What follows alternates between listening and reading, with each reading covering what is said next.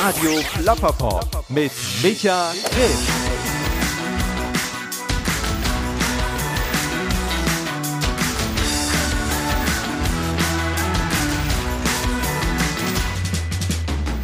Sehr geehrte, verehrte, geehrteste, geehrte Damen und Herren, herzlich willkommen hier bei Radio Plapperpop. Mein Name ist Micha Krisch und das hier ist die 20. Episode von meinem Podcast. Ja, was ist seit dem letzten Mal passiert? Ähm, wahrscheinlich hat mein Fahrradhändler die letzte Folge gehört, denn ja, seit einigen Tagen ist mein Fahrrad da. Hippipura. Das heißt, dem Projekt Beachbody 2035 steht überhaupt nichts mehr im Weg. Inzwischen habe ich knapp 200 Kilometer zurückgelegt. Das sind 200 Kilometer mehr, als ich in den letzten, naja, wahrscheinlich fünf Jahren jemals auf einem Fahrrad gefahren oder zurückgelegt habe. Und ich bin gespannt, ja, wie viele es am Ende des Tages denn tatsächlich noch werden. Natürlich habe ich heute auch wieder Besuch. Susi Kerstgens ist zu Gast. Ja, sie ist Pionierin der deutschsprachigen Popmusik und hat aktuell mit ihrer Band Klee ein neues Album veröffentlicht. Trotz alledem ist der Name und ihr findet darauf 13 persönliche Songs mit Intros, mit Outros, mit Strophen, mit Refrains, also jeder, der das Handwerk gut gemachter Musik schätzt, wird sich sehr darüber freuen. Meine Lieblingsnummer ist übrigens Danke Nein. Ich habe das Lied damals im Radio gehört auf Deutschlandfunk Kultur und hatte dann die Idee, Susi direkt mal zu kontaktieren und habe mich sehr gefreut, dass sie dann auch eben zum Gespräch vorbeigekommen ist. Ja, und wenn ihr das Album Danke Nein euch einmal anhören wollt, ihr findet es natürlich auf allen Streaming-Plattformen ähm, natürlich auch auf CD und ihr bekommt das Album auch auf Vinyl, natürlich beim Plattenladen eures Vertrauens. Ja, Susi und ich, wir haben ein paar Gemeinsamkeiten im Leben und darüber sprechen wir auch. Wir reden über Veränderungen im Popmusik-Business. Wir reden über Horoskope, heimliche Liebschaften. Wir unterhalten uns über gemeinsame Schulerlebnisse. Nonnen mit tiefen Taschen. Wir philosophieren über den kategorischen Imperativ als Popsong. Jeder, der Kubamons mag, wird sich sehr freuen und vielleicht ist der ein oder andere auch dabei, der während der Episode uns einen maßgeblichen Tipp geben kann, denn Susi ist auf der Suche nach einer ganz bestimmten Sorte von Kuhbonbons. Ja, und Töne aus dem Universum, auch das ist ein Thema, das in dieser kleinen Folge Radio Plapperpop stattfindet. Wobei so klein ist sie gar nicht, ich glaube knapp ja, zwei Stunden 45 haben wir geplappert und geplaudert. Wenn es euch gefällt, dann, ja, abonniert gern diesen Podcast, schreibt mir, auch wenn es euch nicht gefällt. Ich freue mich von euch zu hören. Jetzt wünsche ich euch aber viel Spaß beim Reinhören und meinem heutigen Gast, Susi Kerstgens. Ja, ich habe überlegt, möglicherweise kommst du ja hier mit einem Gefühl hin und weißt gar nicht, was dich erwartet. Mhm. Und ich habe ein altes Interview von dir gelesen, wo du mal gesagt hast, dass du im Tourbus mhm. die Gala liest und da Horoskope dir sogar anschaust. Das ist ein altes Interview gewesen. Also sind die Zeiten vorbei sozusagen, du liest die Gala nicht mehr. Die Gala oder ich fand auch mal eine Zeit lang fand ich das super, donnerstags kam die InTouch raus. Okay. Das ist so die, die Gala in noch blöder. Ähm, fand ich irgendwie weiß ich nicht, hat mich total interessiert. Jetzt äh, würde man das, wahrscheinlich würde man jetzt die Gala-App oder so haben. Da wird man gar nicht mehr das Printmagazin in die Hand nehmen oder kaufen. Da ist man ja äh, stündlich, wer würde, da würde ich ja verrückt werden. Ich habe was gemacht, wo ich mal so zwei Dinge miteinander kombiniert habe. Ich habe ähm, tatsächlich das Internet benutzt, und zwar die Gala-Webseite, um auf Papier auszudrucken, dein Tageshoroskop. Willst du das wissen? Von heute? Ja, von heute, 17.05. für den Stier. Na klar. Pass auf, ich habe, äh, ich lese mal vor mit schönster Stimme. Mhm. Tageshoroskop Stier für den 17.05.2021. Erfahrene Astrologen verraten Ihnen, wann die Sterne am besten für Ihre Pläne stehen. Verletzlich. Ihre Gefühle werden kurz aufgewühlt, sei es, dass jemand sie verletzt oder dass sie an die dunkleren Seiten des Lebens erinnert werden. Sie können vor allem in der zweiten Tageshälfte auch andere leicht verletzen. Aber keine Sorge, der Spuk ist bald vorbei. Dann gibt es einen zweiten Punkt, reger Austausch. Sie sprechen viel mit Ihren Freunden und Kollegen, mehr als sonst. Kommunikation wird vom Kosmos gerade groß geschrieben. Sogar beim Einkaufen oder auf der Straße werden sie angesprochen und, und unterhalten sich mit Fremden. Fand ich gar nicht so unpassend bis hierhin. ähm, ob sie das wirklich gut finden? Ganz sicher sind sie noch nicht. Aber genießen Sie den regen Austausch heute doch einfach mal. Also ist wirklich so, ne? Ich gebe dir den Zettel gleich nicht, dass du denkst, ich habe da irgendwas ge gefotoshoppt oder so. Ich glaub dir das. Und der letzte Satz ist oder der letzte Punkt ist Ziele formulieren. Dieser Tag bringt einen Impuls zum Nachdenken. Es dürfte Ihnen leicht fallen, langfristige Ziele, Ihr eigenes Lebenskonzept wie auch komplexe Zusammenhänge zu überblicken und zu formulieren. Ihre Meinungen können auch in schwierigen Gesprächen, können Sie auch in schwierigen Gesprächen erfolgreich einbringen. Na siehste, da haben wir ja was vor. Ist verrückt, oder? Ne? Ja. Wieso, wieso, wieso Tageshoroskope dann doch manchmal. Ja, auf jeden Fall. Eine Sache stimmt auf jeden Fall. Der, Re die, der regen Austausch. Der rege Austausch. Heute hat sehr viel geregnet schon. Es stimmt, ja. Es ist ein Tag, wo es hier die ganze Zeit vor sich hin plätschert. Regen, Regenaustausch. Aber ich habe auch mein Tageshoroskop für heute ausgedruckt, Ja. für die Waage. Ja, bitte. Ich lese das nicht komplett vor, aber der erste Teil, den fand ich ganz spannend. Der ging nämlich genau in die Richtung, dass da stand die Macht der Worte. Gedanken und Worte gehen tiefer als sonst. In Gesprächen bleiben sie nicht bei der Informationsvermittlung stehen. Beispielsweise dürfen sie in der Kommunikation am Arbeitsplatz den Einfluss des Gegenübers deutlich spüren. Auch in privaten Gesprächen stoßen sie schneller zum Kern der Sache und können auch manchmal verletzend sein. So, Siehste, da passen wir doch äh, jetzt, was unser Gespräch, was unsere äh, jetzt Zukunft betrifft, ganz gut zusammen im Horoskop. Eine Freundin von mir hat äh, immer äh, auf die äh, äh, Hamburger Morgenpost Horoskop geschwört und die hat gesagt, man muss sich das jeden Morgen, das stimmt immer. Habe ich eine Zeit lang gemacht, mache ich aber auch nicht mehr. bist du denn sonst so ein spiritueller Mensch? Also, Ein eher so- bisschen, ja. ja, so wenn's wenn's passt. ähm, ich lasse mich davon jetzt nicht äh, verrückt machen oder dass ich so zwanghaft äh, tatsächlich jeden Morgen Mopo äh, Horoskop lese oder so. Aber wenn ich mal eine Zeitschrift oder so in die Finger kriege, im Wartezimmer oder so, gucke ich mir das Horoskop an. Oder wenn ich bei meiner Mutter bin, da liegt die Prisma, Ja. selbst da lese ich es mir durch. Ich habe ja gelesen, du bist ja auch, das verbindet uns tatsächlich ein bisschen, auch wenn es andere Schulen waren, du bist ja auch in einer katholischen Mädchenschule Ja. erzogen worden, sozusagen. Du Ja. hast es gehasst. Mhm. Ich fand das nicht so äh, gut. Ich fand das nicht so passend für mich. Ja, okay, also du warst tatsächlich äh, mit, mit in, in einer reinen Mädchenschule Aha. und wurdest dann von, von Schwestern erzogen und unterrichtet. Genau, da waren Ordensschwestern. Jetzt zu meiner Zeit waren es drei oder vier an der Schule. Und der Rest waren schon ähm, norm, norm, normale Frauen und auch Lehrer gab's da, männliche. Mhm. Ähm, aber wir Schüler waren nur Mädchen. Hm. Guck mal, apropos, was du gerade sagtest, ich sitze ja hier bei dir im Studio und jetzt sehe ich da gerade so eine, ähm, So eine Ordinierung, meinst du? nee, so eine, ähm, diese, wie heißt das, äh, äh, Elfentür.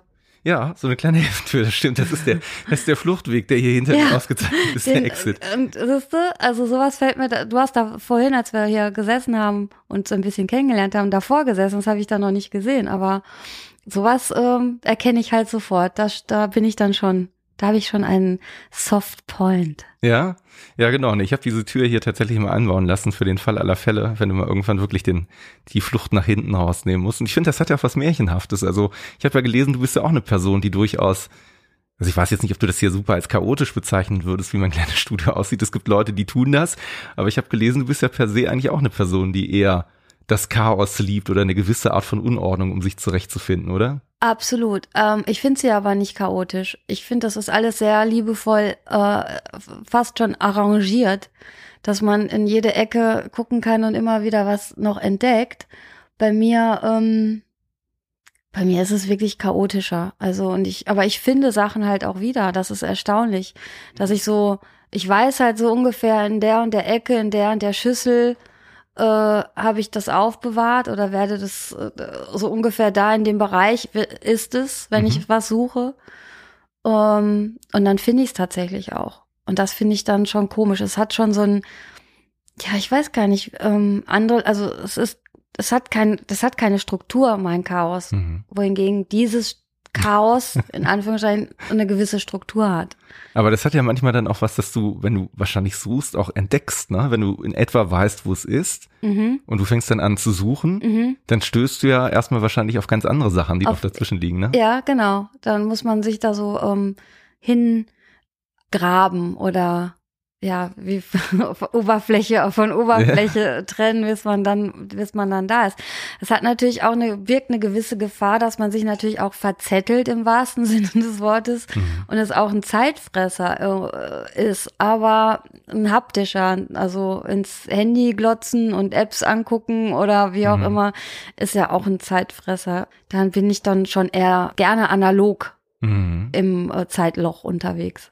Bist du denn so jemand, der dann auch gerne in die Vergangenheit manchmal reist, weil ich finde, wenn du dann so anfängst, solche Stapel zu durchwühlen oder zu gucken, was da so ist, dann stößt man ja manchmal auf Spuren der Vergangenheit. Das können ja alte, alte Hefte sein, das mhm. können ja irgendwie, weiß nicht, Fotos, Erinnerungsstücke sein.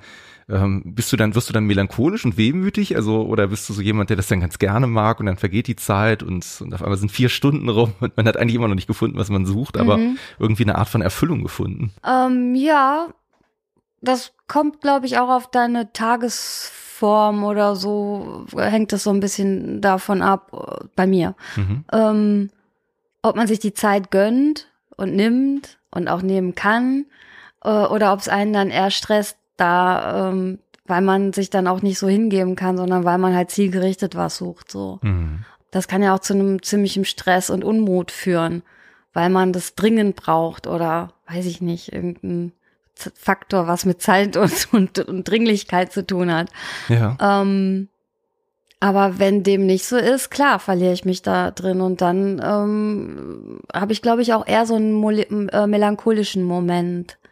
Äh, ja, einen süßen melancholischen mhm. Moment. Der ist nicht immer so, dass ich dann wirklich äh, mich auflöse in Traurigkeit oder mhm. ja, sondern eigentlich so mich gerne auch erinnere. Das mhm. ist meistens so. Es gibt natürlich auch andere ich versuch mal, Momente. Versuch mal das, äh, das Suchen und das Finden jetzt mal so einigermaßen zusammenzubiegen zu dem Thema, wo wir gerade abgebogen sind, nämlich, nämlich die Schule. Da hast du, da hast du ja damals was gefunden eigentlich, was dich bis heute sehr auszeichnet, so habe ich das zumindest empfunden, nämlich eine Art von innerer Stimme. Du hast auch in einem Gespräch irgendwo gesagt, dass dich die Dinge, die da passiert sind an bestimmten Stellen, manchmal so geärgert haben, dass du da so ein bisschen auch eine Art von Protest oder vielleicht auch mal Meinung geäußert hast und eben nicht das, ich sag mal, stille Mädchen gewesen bist. Mhm. Ja, das hatte ich ja immer schon wahrscheinlich in mir und das war, glaube ich, auch äh, maßgeblich der Grund, warum meine Eltern mich an dieser Schule angemeldet haben. Okay. Damit da mal was mit mir passiert. Es ist aber nicht so passiert, wie sie sich das vielleicht erhofft haben oder gedacht haben, sondern es hat mich eher darin stärker gemacht oder bestärkt, mich halt nicht verbiegen, also oder oder den Mund zu halten, um mir Vorteile zu verschaffen. Also ich bin damit mhm. auch äh, eben drum mm, ganz viel äh, hin äh, auf sagen kann ich sagen auf die Fresse gefallen. Also ich habe mir damit nicht unbedingt immer einen Gefallen getan, indem ich ähm, indem ich wie die vielleicht sagen würden, aufmüpfig war. Mhm. Aber die Aufmüpfigkeit im Sinne von, wenn, dass es so empfunden wird von anderen Leuten, nur weil man in die Kommunikation gehen möchte und seinen, und auch ein Recht empfindet, ähm, sich artikulieren zu dürfen und halt auch seine Meinung zu sagen zu dürfen, ob man jetzt ein Kind ist, jugendlich ist oder erwachsen ist. Mm, das war das war für mich irgendwie, das habe ich nie, nie, also nicht einsehen können, weil es war für mich und das habe ich irgendwie, glaube ich, auch so von zu Hause mitbekommen. Ein, mhm. ein, ein, Recht zu haben ist ja kein Privileg in dem Sinne. Also, und das haben die Lehrer oder maßgeblichen Menschen damals dort nicht so richtig verstanden, glaube ich. Mhm.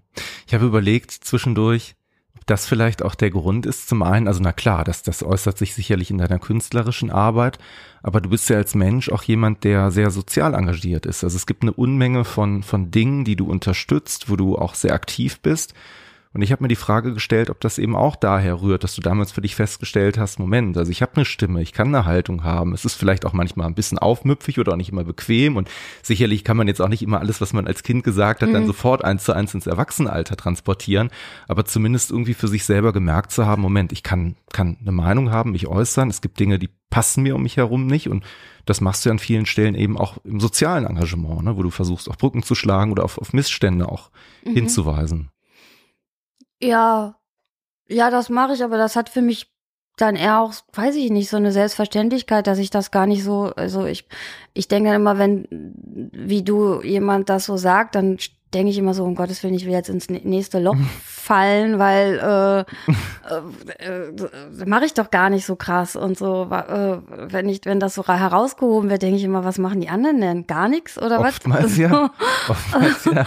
ähm, ich weiß nicht, es ist halt, es ist ist für mich halt selbstverständlich und immer schon, dass wenn man auf dieser Erde ist ja. und, und äh, Mensch ist und Teil der Gesellschaft ist, dann hat man halt, wie gesagt, dann hat man halt nicht nur Rechte, sondern auch Pflichten. Und empfinde ich das als Pflicht? Nee, empfinde ich, ich finde es ganz einfach so normal, dass man sich, dass man sich umeinander kümmert, weil ähm, das ist ja das ist ja eine total, äh, eine, ein super Geschenk und eine super Chance, die wir Menschen haben, hm. dass man sich umeinander kümmern kann. So würde ich es dann eher sehen, dass hm. man, ja, dass man die Möglichkeit hat, das, das wahrzunehmen.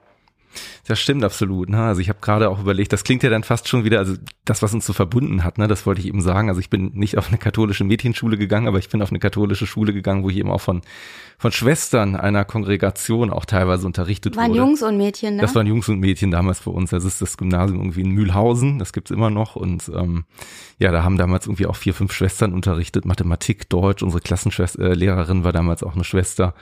Und ähm, ja. Was hat dich, aber wie war das für dich?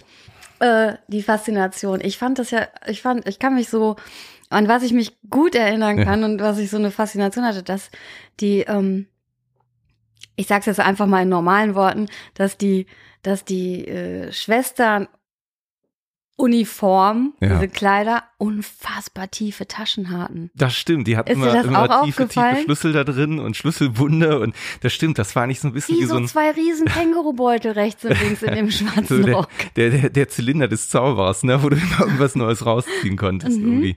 Ja, das stimmt, also das, das definitiv.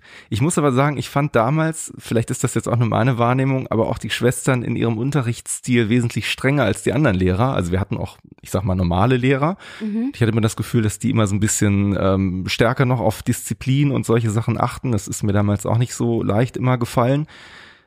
Tatsächlich bin ich aber dann irgendwie ein paar Jahre später wieder an diese Wirkungsstätte mehr oder weniger zurückgekommen an die Schule, weil ich meinen Zivildienst da äh, gemacht habe und da hatte ich dann ein ganz anderes Bild, weil ich mich dann, ähm, es gibt ein Altenheim, was noch dazugehört, wo mhm. die älteren Schwestern dann sozusagen sind und ähm, mein Glaube ist jetzt nicht besonders so ausgeprägt. Es war bei uns eher die Entfernung zur Schule, die dazu geführt hat, dass meine Eltern gesagt haben, ich wohne in Grefrath, das kennst du sicherlich auch, ne, mhm. ne, weil du, habe ich gesehen, Gelder Xanten, ne, das ist ja so deine Ecke. Und ähm, ich bin damals immer mit dem Fahrrad so, es nicht, 15 Minuten zur Schule gefahren. Das war damals super bequem.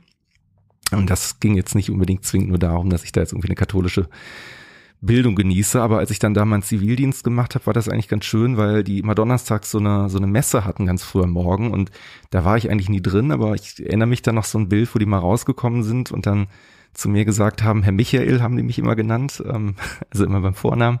Herr Michael, wir haben für Sie gebetet, ne, dass ja. Sie, dass Sie weiter unsere Lampen so schön wechseln und die Steckdosen reparieren. Das war dein Zivildienst, so, warst ja. Hausmeister? Ich war Hausmeister okay. da, mhm, genau. Ich habe Betten von denen repariert, Schräubchen reingedreht oder auch so, so wundervoll. Betten von Ordensschwestern? Ja. Also die hatten teilweise, muss man jetzt dazu sagen, weil die ein bisschen älter waren, im Altenheim waren, hatten die manchmal halt diese, diese, diese, ne, diese so, mechanische okay. Hilfe und die mhm. Fernbedienung, dann mussten neue Ach so, ich dachte, du warst Oder im Kloster, hättest du dann die in den Privaträumen auch die. Ja, also teils sind das auch Privaträume, ne? die welch, haben so Schwesternzimmer. ich habe das ja nie gesehen. Und in welchen Betten liegen so Schwestern? Also wie gesagt, die, die im Altenheim waren, die haben natürlich so diese Hilfebetten gehabt, ne? Und die anderen habe ich Aha. nicht kennengelernt. Ach so, ich dachte, ich dachte da wärst du auch Hausmeister gewesen. Ja, nee, also tatsächlich nur im Altenheim so, ne? Und dann, wie gesagt, verbringst du dann, vollbringst du dann so Wunder wie, ja, keine Ahnung, wenn dann so der, der Siphon irgendwie vollgelaufen ist, oder das Waschbecken vollgelaufen mhm. ist und mhm. das Wasser läuft nicht ab, ne, dann mhm kümmerst du dich dann darum, da sind die alle ganz froh, wenn das Wasser auf einmal wieder läuft. Aber ne? ist doch, ist, doch auch, ne? ist doch jeder, wenn dann so ein Klempner kommt und dann etwas wieder funktioniert, da ist doch jeder froh, ob du Nonne bist oder nicht. Aber es war aber eine sehr dankbare Zeit für mich damals, muss ich sagen. Also ich fand das eigentlich ganz schön. Also es hat mir, hat mir eigentlich ganz gut gefallen, da so. Also bei uns, waren, bei uns waren die Ordensschwestern ähm, gemischt streng. Also es gab strenge Okay. und es gab halt auch, ähm, jetzt erinnere ich mich spontan an eine, die so unglaublich süß und liebevoll war. Die hat sogar auch gependelt. Die hat nämlich aus ihrer Ja? großen Känguru-Tasche hat die irgendwann mal ein Pendel rausgeholt und hat gesagt, wollt ihr wissen, wie viele Kinder ihr bekommt? Ach, tatsächlich, also pendeln im Sinne von, ah, okay, oh, cool. Das ist ja spannend. Ja, das hat die dann gemacht. Die hat aber auch, ähm, die war unter anderem also Biologielehrerin und Kunstlehrerin auch. Okay, und spannend. die habe ich sehr gerne gehabt. Also die hat wirklich auch immer so positiv und gute Laune verbreitet. Cool. Ja, die war, die war echt, die war echt spitze, die war dufte. Aber es gab halt auch strenge, ganz strenge. Und einer hat immer nach Koriander gerochen. Und oh ja, so hatte jede, jede irgendwie auch seinen. So ihre Eigenheit, ne? Mhm. so. Ja, das stimmt. Das ist eigentlich ganz lustig, wenn man sich so dran zurückerinnert. Also an meine Schulzeit habe ich auch echt lange nicht mehr gedacht, um ganz ehrlich zu sein. Aber fand das bei dir jetzt gerade so als Aufhänger Ja, aber es ist doch spannend. auch, ne? so es, ist, es ist ja auch total erstaunlich, wie prägend das ist, ne? Ja. So äh, deine Schulzeit. Also ich meine, wenn du dich zurückerinnerst, vielleicht an deine Grundschullehrerin oder so, du weißt noch, wie die aussieht, aussah oder vielleicht sogar auch noch, wie sie heißt oder hieß. hm, Ähm, und so eine Grundschullehrerin, wie viele Schüler die auf den Weg gebracht hat ins Leben hinein oder auch an, nicht nur Grundschule, auch Mhm. andere weiterführende Schulen, Lehrer und Lehrerinnen. Ähm, und du kannst dich aber noch komplett dran erinnern und wie prägend das war. Das finde ich so, das finde ich so Mhm. erstaunlich. dass es, ich glaube, ich weiß nicht, ob das heutzutage immer noch so ist, aber damals war es schon so, dass es auch wirklich richtig, richtig kacke Lehrer gab, ne? Die Absolut, einfach so, ähm, die einfach gar nicht äh, die Leute gefördert haben, ihre Schüler gefördert haben oder auch wirklich mal er erkannt haben, richtig hingeschaut haben und Talente entdeckt haben oder ähm, unterstützt haben, sondern das ist einfach so, oh, Hauptsache, ich bin ein Lehrer und ich leide so. Mhm. Und das ist doch, das ist doch eigentlich echt traurig. Ist es auch. Und ich glaube, die gibt's heute nach wie vor, wie es die damals auch gab. Und was mich so ein bisschen erstaunt gerade, auch wenn ich da jetzt so ein, zwei Stationen in deinem Leben überspringe, wenn ich richtig informiert bin, hattest du aber auch mal den Wunsch, Lehrerin zu werden. Nee, habe ich gemacht, weil ich nicht wusste, was ich machen sollte. Ich habe ja studiert Ja. und Germanistik und Philosophie. mhm, Mhm. und in Duisburg Mhm. äh, und Essen und hab gedacht, ja, pff, Lehramt, da hast du vielleicht noch irgendwie was von und so. Und dann habe ich äh, so, ja, ich musste ja irgendwas machen. Und äh, auf Magister äh, musstest du noch ein drittes Fach haben. Und dann wusste ich aber auch nicht. Und dann habe ich noch ein bisschen Englisch gehabt, aber das fand ich dann auch zu uh, an der Uni zu sehr schulisch und so. Ähm, und habe das dann eigentlich so alibimäßig studiert.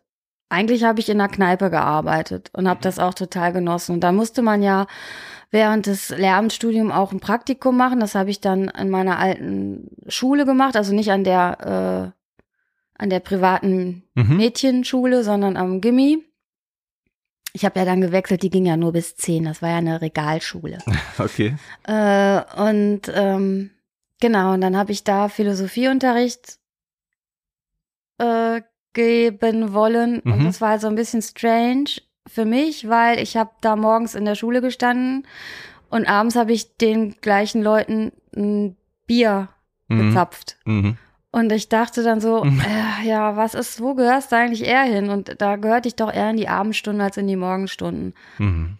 Ähm, ich weiß gar nicht, mehr kann ich da, glaube ich, gar nicht so zu sagen. Und warum, warum hast du damals eine Tanz- und Ballettausbildung gemacht? Das war damals auch, weil deine Eltern das wollten oder weil du auch gedacht hast so, oder wo kam das her? Nee, das war so, äh, das war bei uns am Dorf eigentlich gang und gäbe. Okay.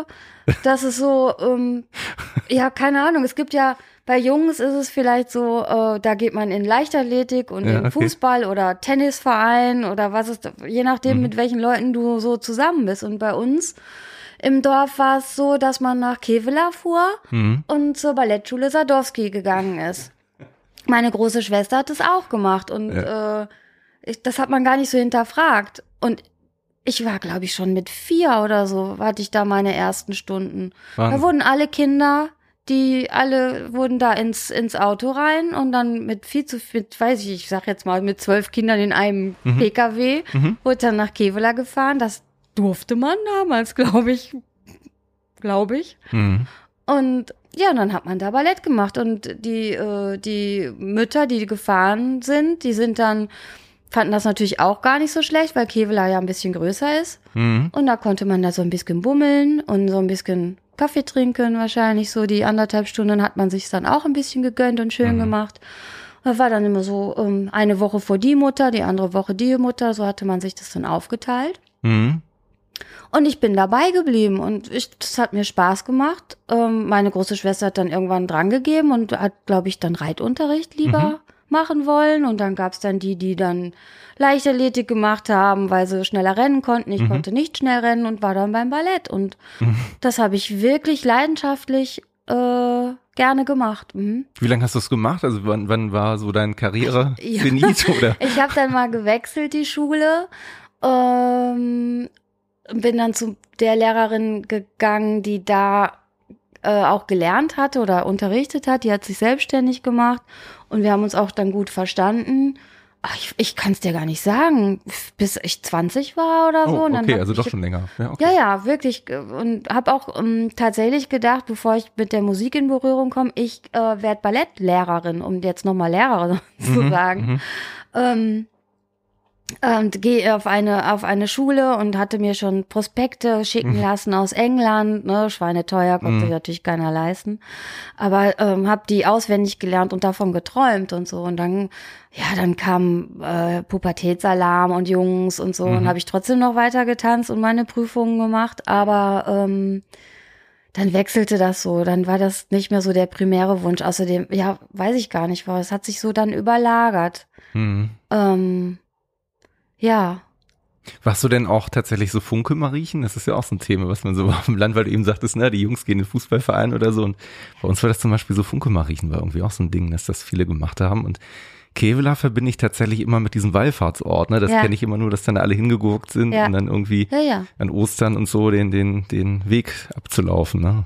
Ja, ja, da äh, Kreuzweg. hingepilgert oder ja, da war ja auch, glaube ich, mal der Papst und so. Mhm. Ja, das ist ga- ganz wichtig. Da ist eine Basil, also eine, eine Kirche, eine Basilika-Kirche, die ist ganz bunt. Graffiti-mäßig von innen und äh, da gibt's, ach, da gibt's auch so eine Schmuckkapelle, wo dann die Leute irgendwie wirklich ihren ganzen Schmuck hingebracht haben, kann man Mhm. sich auch so angucken oder eine Kerzenkapelle, da siehst du von außen so richtig noch den Ruß und so, das hast du so richtig, Hm. aber ich kenne mich so gut auch nicht aus da in Kevlar. Ich, ich weiß nicht, da, ich, also, nee, das war da meine Ballettschule und da, dafür stand Kevlar. Und dass wir da hingefahren sind, um Übergangsjacken zu kaufen. Mhm. Früher nach Kevlar zu Mutter und Kind, Ja. dann später da äh, nach Mörs. Mhm. Da ging meine große Schwester zum, ähm, wie heißt das, wenn man eine Zahnspange kriegt? Kieferorthopäden. Kieferorthopäden, ja. Mhm. Da war die Kieferorthopädin. Mhm. Und dann sind wir dann ähm, ähm, dahin gefahren zum Nachstellen der Mhm. Zahnspange. Mhm. Und dann sind wir dann die Übergangsjacken bei Braun kaufen Mhm. gegangen, Kaufhaus Braun. Das war Kaufhaus natürlich Braun. auch, ja, es war für uns immer dann toll, Hm. äh, rauszukommen in die große, weite Welt. Mörs habe ich tatsächlich so Berührungspunkte mit dem PM. Kennst du das auch noch? Ne, was ist das? Das ist eine Diskothek. Nee. Club-Diskothek. Also es gab ja irgendwie so für uns, wenn man abends irgendwo hinfahren wollte und jetzt nicht nach Krefeld gefahren ist, da gab es die Kulturfabrik. Ja. Später irgendwann das Meilenstein auch noch so am, am Bahnhof. Aber gab es eigentlich immer das PM in Mörs. Und dann gab es in Geldern das E3. Och, aber ey, drei in Geldern. Ja. Hämmer, alter Schwede. Das war so eine richtige Mainstream-Disco gewesen. Ja klar, Aber die Da- war riesig. das Riesige, da gab's die weiße, die schwarze, dann gab's dann den Innenhof. genau. Äh, ich weiß nicht, was da jetzt noch alles ist. Wahrscheinlich auch noch Karussells oder so. Gibt's aber das war natürlich, ich weiß nicht, ich, also das Gebäude ist noch da, aber ob da noch Okay. Diskothek äh, vor Corona war, weiß ich gar nicht. Ich Hm. weiß nur, das war für uns wirklich auch ein Anliegen, da reinzukommen. Äh, da gab's sonntags äh, bis neun Uhr, das hieß dann, glaube ich, Kinderdisco. War natürlich nicht für Kinder, sondern du durftest dann, oh Gott, jetzt weiß ich nicht mehr die Richtlinien, aber von 16 bis 18 oder Mhm. so. Und wir wollten natürlich, es war das größte Ziel, da hinzukommen. Da wollten wir ja unbedingt äh, in die E3. Und ähm, haben das natürlich, durften nicht von den Eltern aus und haben uns dann auch mal aufgebrezelt Ja. und sind dann mit dem Linienbus nach Geldern gefahren äh, mit fünf Mädels und ähm, ich meine, muss man sich vorstellen, wir waren 14 oder so Mhm. und hatten uns roten Lippenstift und blauen Lidschatten und sahen natürlich aus wie Kinder, die sich geschminkt Ja, haben. ja. Und dann an der Kasse, dann zeigen wir dann aus, oh, da habe ich gerade vergessen oder was gefälschtes und dann Ja. so, mm, mm, du kommst ja nicht rein. Und meine Freundin Simone und ich, wir haben uns wirklich richtig aufgebrezelt und kamen nicht rein. Und die anderen Freundinnen, die sich gar nicht so geschminkt hatten, die kamen rein. Denen wurde geglaubt, dass sie 16 sind. Was, was hast du daraus gelernt? Und dann standen wir beide halt zwei Stunden da draußen und haben uns einfach nur geärgert. Ja. Und das war das größte Ziel, da reinzukommen. Und äh, ja, eines Tages habe ich es tatsächlich auch geschafft. Und da, ähm, Und wie war's? ja, da habe ich da cool in der Schwarzen rumgestanden Ja, ja, und mich vor lauter Coolheit nicht bewegt. ja. Und dann bin ich nach zwei Stunden mit den anderen mit dem Bus wieder nach Hause gefahren. Dann hast du ein. Erlebnis, ja.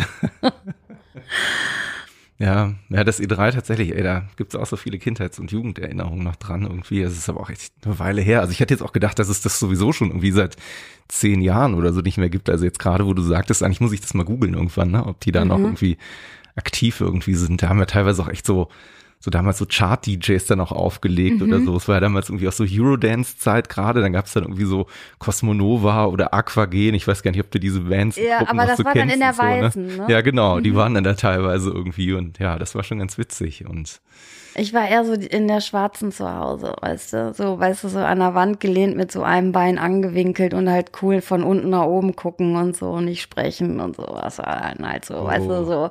da war Ah. DJ Uli früher immer. Ich weiß gar nicht, ob du den noch kennst. Der hat immer so, so Zwischenrufe gemacht, so. Dann hat der so, wup, wup, wup, wup, wup und so. Bei mir hieß der, der coolste hieß äh, Erik. Also Erik, nicht okay. DJ Erik, glaube ich, aber Erik hieß, heißt der, glaube ich, immer noch. Ja. Ja, das war, äh, das war was. Und lustigerweise habe ich einmal ähm, so eine Art Hausarrest gehabt und durfte nicht ins E3 fahren. Also ich weiß nicht, ob wir da schon 16 waren. Nee, wahrscheinlich auch noch nicht. Aber ich durfte nicht mit den anderen mit. Und die anderen sind dann ins E3 gefahren. Ich habe natürlich totalen Frust geschoben. Mhm. Und weil ich so Frust geschoben habe, habe ich gedacht, ist mir jetzt auch alles egal. In Sonsbeck ist Kirmes. Mhm. Und in Sonsbeck die Kirmes bedeutet ein äh, Selbstfahrer, also ein Autoscooter, Ja.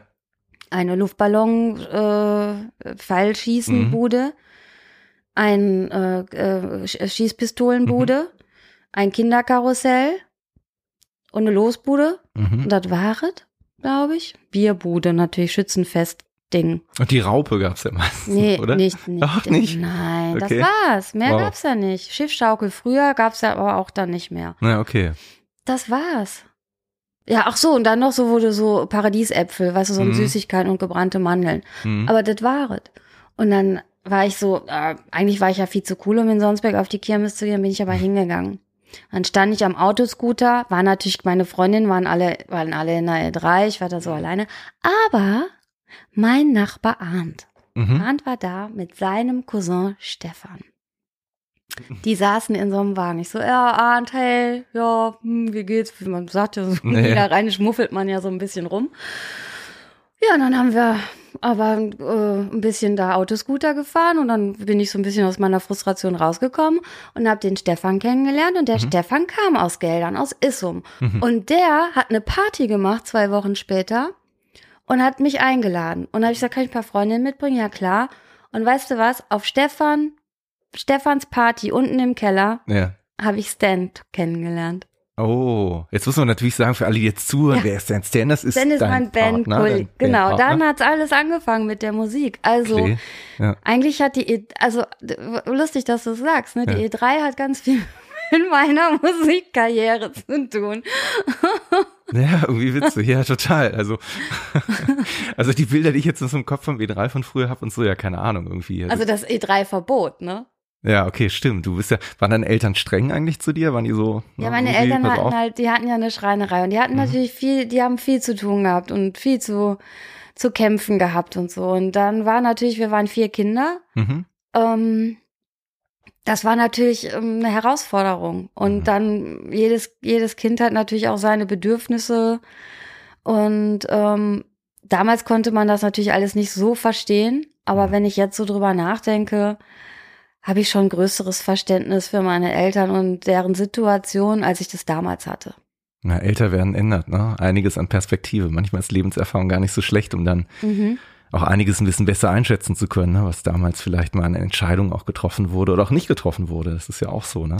Ja, oder einfach auch, ähm, dass dann Eltern entschieden haben, um vielleicht auch einfach mal diesen ganzen Stress nicht zu haben, zu sagen, so, nee, hier, verdöllt nochmal, hier hört's jetzt auf, du kriegst jetzt hm. ein Nein, du darfst nicht mit, du darfst das nicht machen. Hm. Was natürlich eine Katastrophe ist und das Leben ist zu Ende in dem Moment für so einen Teenager, ist ja klar und alle anderen dürfen und hm und wie ungerecht und ich muss, ähm, ich muss dagegen sein und äh, das kann man mit mir nicht machen und ich werde eingesperrt und mhm. ich kann mich nicht entwickeln und ihr seid schuld und so, was man da alles durchläuft, ja, ja. ne? Ähm, ist aber auch in Ordnung, ist aber auch in Ordnung, weil genau das, diese, dieses, dieses ganze Durchlaufen des, des Zorns, des Neids, des, mhm. der ganzen schlechten Gefühle, ähm, die bringen dich ja auch irgendwo weiter. Also und eben jetzt, wenn ich jetzt drauf gucke, die Perspektive ändere, ja. ähm, ist es nach wie vor nicht so, dass ich in dieser einen Entscheidung meinen Eltern sagen würde, ja, recht habt ihr gehabt, ich hatte es verdient. Mhm. Es ist immer noch nach wie vor komplette Willkür für mich gewesen. Aber guck mal an, wohin es, äh, also wohin es geführt hat. Wenn die mich, wenn die nicht, mir das Verbot nicht gegeben hätten, säße ich jetzt vielleicht heute nicht mit dir hier weil ich dann kein, nicht Sängerin, nicht Klee, nicht ihr, also. Das stimmt. Also dazwischen sind natürlich noch ein paar andere Stationen passiert, über die wir gleich noch ein bisschen sprechen werden. Aber ähm, ja, also ich habe jetzt gerade bin ich so ein bisschen hängen geblieben bei dem Elternthema. Ich bin noch mal gespannt, wie viele Mütter und Väter dir auch nach dieser dieser Show jetzt nette Briefe schreiben, werden sich darüber freuen, dass du so ein bisschen die Sicht der Eltern gerade auch noch mal ein bisschen relativierst und verteidigst irgendwie. Ähm, was haben die denn dazu gesagt, als du dann du hast ja dein Philosophiestudium und Germanistikstudium, das hast du dann so ein bisschen gemacht, ne, hier und mhm. da, warst auch in Köln und so unterwegs, aber das hast du auch nicht zu Ende gebracht. War das für deine Eltern dann so ein, wie kann sie nur, das muss doch irgendwie was Handfestes sein, was da am Ende bei rauskommt, oder haben die damals schon gesagt, ach ja, klar, Musik und da geht's hin? Nee, die haben gar nichts gesagt. Die haben wahrscheinlich gehofft und gebetet, dass ich das, äh, dass ich das zu Ende mache und äh, aus mir was ordentliches wird. Ähm, aber das ist ja so ein bisschen ausgeschlichen mhm. und ähm, parallel dazu die, das, die Musik äh, gekommen. Und ich habe ja dann auch in Köln auch, auch vorher schon selbstständig für mich sorgen können. Mhm. Und solange man da keine Schwierigkeiten macht, war das dann auch in Ordnung erstmal. Also man hat auch vermieden, darüber zu reden, glaube ich. Also ich habe das auch vermieden, um da nicht irgendwie ins Kreuzfeuer zu kommen oder so und mich rechtfertigen zu müssen. Mhm. Weil irgendwann war es dann auch so, dass sie, also das war zumindest von meiner, mein, von der Seite von meinem Vater ausgehend, war es schon so, vielleicht hat er sich dann auch an sich, an seine Zeit erinnert, dass er sagte, ja, ähm, wenn du das machen möchtest und daran glaubst, und dafür bereit bist zu geben, mhm. dann mach das. Mhm. Weil er konnte sich nicht frei entscheiden in, äh, in der Wahl, was er machen möchte, mhm. wo seine Leidenschaft hingeht. Und er, wenn man leidenschaftlich genug dafür brennt, dann war das auch äh, akzeptiert und vielleicht auch in dem Sinne gedanklich emotional honoriert worden. Also da mhm. musste ich nicht erst irgendwie meine erste Scheibe zeigen, also Platte zeigen und sagen, hier, guck mal, hier ist es, äh, ähm, hier ist es manifestiert. Nicht erst sehen und dann glauben, sondern halt auch erst glauben, um dann vielleicht was zu sehen. Das war dann okay. Und als es dann, als es dann losging mit Konzerten, und die auch dann so waren, dass es auch Konzerträume gab, wo meine Eltern auch ohne Probleme hinkommen konnten. Mhm. Also sprich nicht irgendwie verschimmelte Keller und vollgepinkelte Toiletten und weiß ja, ich nicht was, ja. wo man Angst hatte. Ja. Ähm, wo es ein bisschen etablierter wurde. Also glaube ich, waren die schon auch, ähm, haben sie schon gedacht, boah, haben wir doch, äh, haben wir doch Glück gehabt, dass wir, äh, äh, dass wir da nicht Nein gesagt haben, sondern Mhm. dass wir sie haben machen lassen. Mhm. Aber es war nicht immer, das war nicht einfach so ein Spaziergang, da gab's halt total viel auseinander. Aber es ist ja auch in Ordnung, wenn man da jetzt wieder die Perspektive wechselt. Ist doch klar, ich meine, ich bin keine Eltern. Weiß ich nicht, ob du Eltern bist, aber Noch man, nicht, nee. aber man, Bin äh, aber mehrfacher Onkel. ja, ja, aber dann ist trotzdem beim Onkel, ich meine, du machst dir ja auch Gedanken. Ja. Du willst doch das Beste für deine Nichten und Neffen. Du willst ja auch auf jeden Fall hundertprozentig das Beste für dein Kind und dass es selbstständig zurechtkommt und dass, ähm, ja, man, man will sich keine Sorgen machen. Mhm. Und mein Vater hat damals äh, äh, gesagt, also ja, hat er immer gesagt, ich kann erst gehen, also Mhm. diese Welt verlassen, wenn ich mir um äh, meine Kinder keine Sorgen mehr machen muss. Mhm. Ähm, ja. Und dann muss man ja auch sagen, ne, als er dann gegangen ist, war mein erster Gedanke, okay, er konnte loslassen, weil er sich vielleicht dann keine Sorgen mehr um mich machen brauchte. Mhm. Weil er, also, weil er an mich geglaubt hat. Das ist ein Thema, das, das würde ich nachher gerne auch vielleicht noch ein bisschen mit dir vertiefen, weil das ja auch einer der, der Gründe war, weswegen man so sagt, Klee waren zehn Jahre auf einmal nicht mehr mit Alben unterwegs. Ne? Du hast dich ja ein bisschen ins Privatleben an bestimmten Stellen dann auch zurückgezogen, um dich um deinen Papa zu kümmern und deine Mutter dabei zu unterstützen. Ich würde vielleicht aber gerne nochmal da stehen bleiben bei dem, was du eben erzählt hast, das mal kurz versuchen, nochmal zusammenzufassen. Also mir ist hängen geblieben, Balletttänzerin, also kann sich eigentlich gut bewegen, steht aber dann im Club in der Ecke, nickt mit dem Kopf, hört irgendwie ähm, ja Hip-Hop. House, R&B wahrscheinlich, trifft dann aber bei einer Party, die dann über eine Kirmes entstanden ist, eigentlich ähm, ja zukünftigen Bandkollegen, wobei ihr wart ja zeitweise auch als Paar Mhm. ähm, unterwegs. Was war der Auslöser bei dir, dass du jetzt nicht angefangen hast, zum Beispiel zu rappen oder englische Texte zu schreiben? Weil das lag ja, also jetzt, wenn ich Mhm. die Historie mal so kurz zusammenfasse, liegt das jetzt erstmal sehr nahe, dass man sagt, naja, wir machen hier so ein bisschen, bisschen Two-Step oder Dubstep oder irgendwie, ne, irgendwie so ein bisschen so Mhm. andere Beats. Ach, Also wir haben auch natürlich in den Anfangszeiten, wo man sich ausprobierte, haben wir auch Englisch gesungen, Mhm. weil es ja die Sprache der Popmusik.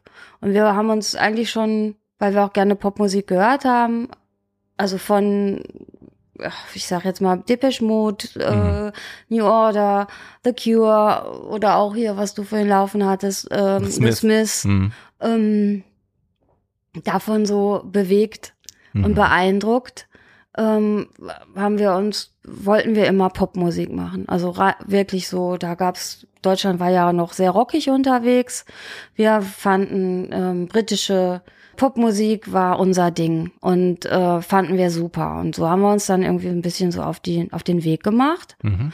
und dann haben wir uns gedacht pff, gibt's in Deutschen eigentlich gar nicht so Mhm. dieses dieses Selbstverständnis von Popmusik Ja.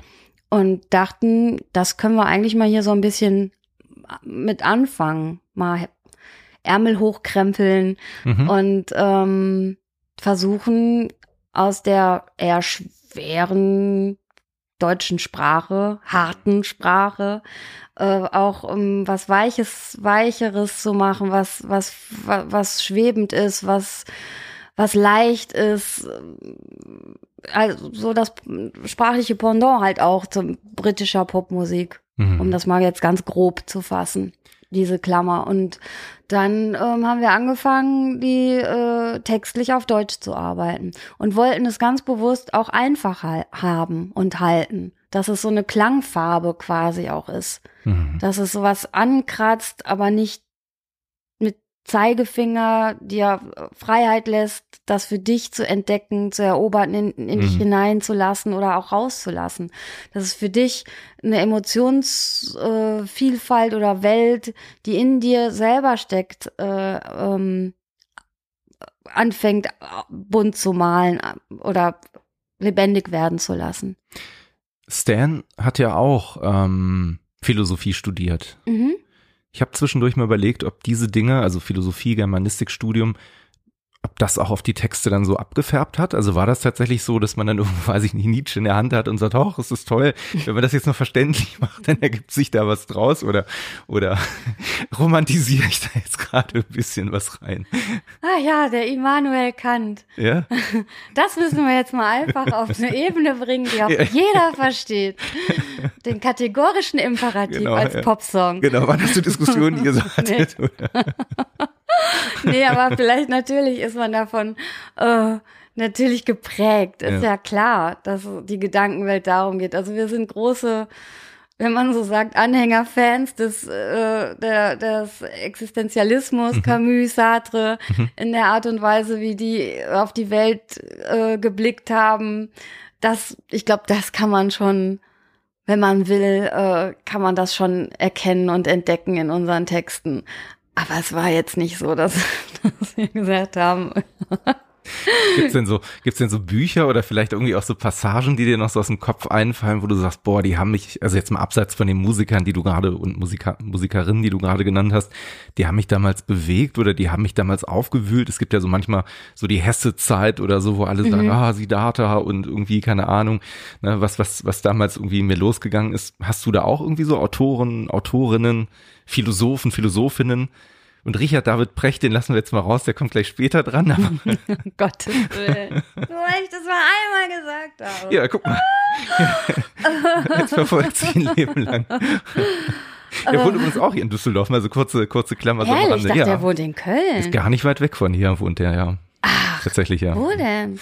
Ja, also ich weiß, ich habe ihn nie zu Hause besucht, aber ich weiß es und höre es immer von Leuten, dass der hier in Düsseldorf wohnt und lebt und da. Guck mal, und die Kölner sagen, der wohnt und lebt in Köln. Sagen die das, ja? Ja, also ich, also habe auf Vielleicht jeden Fall mir jemand erzählt, dass, dass, dass der Immobilien in Köln hat. Ah, ja, vielleicht inzwischen. Ich meine, er hat ja so viele Bücher auch verkauft mit seinen Sachen.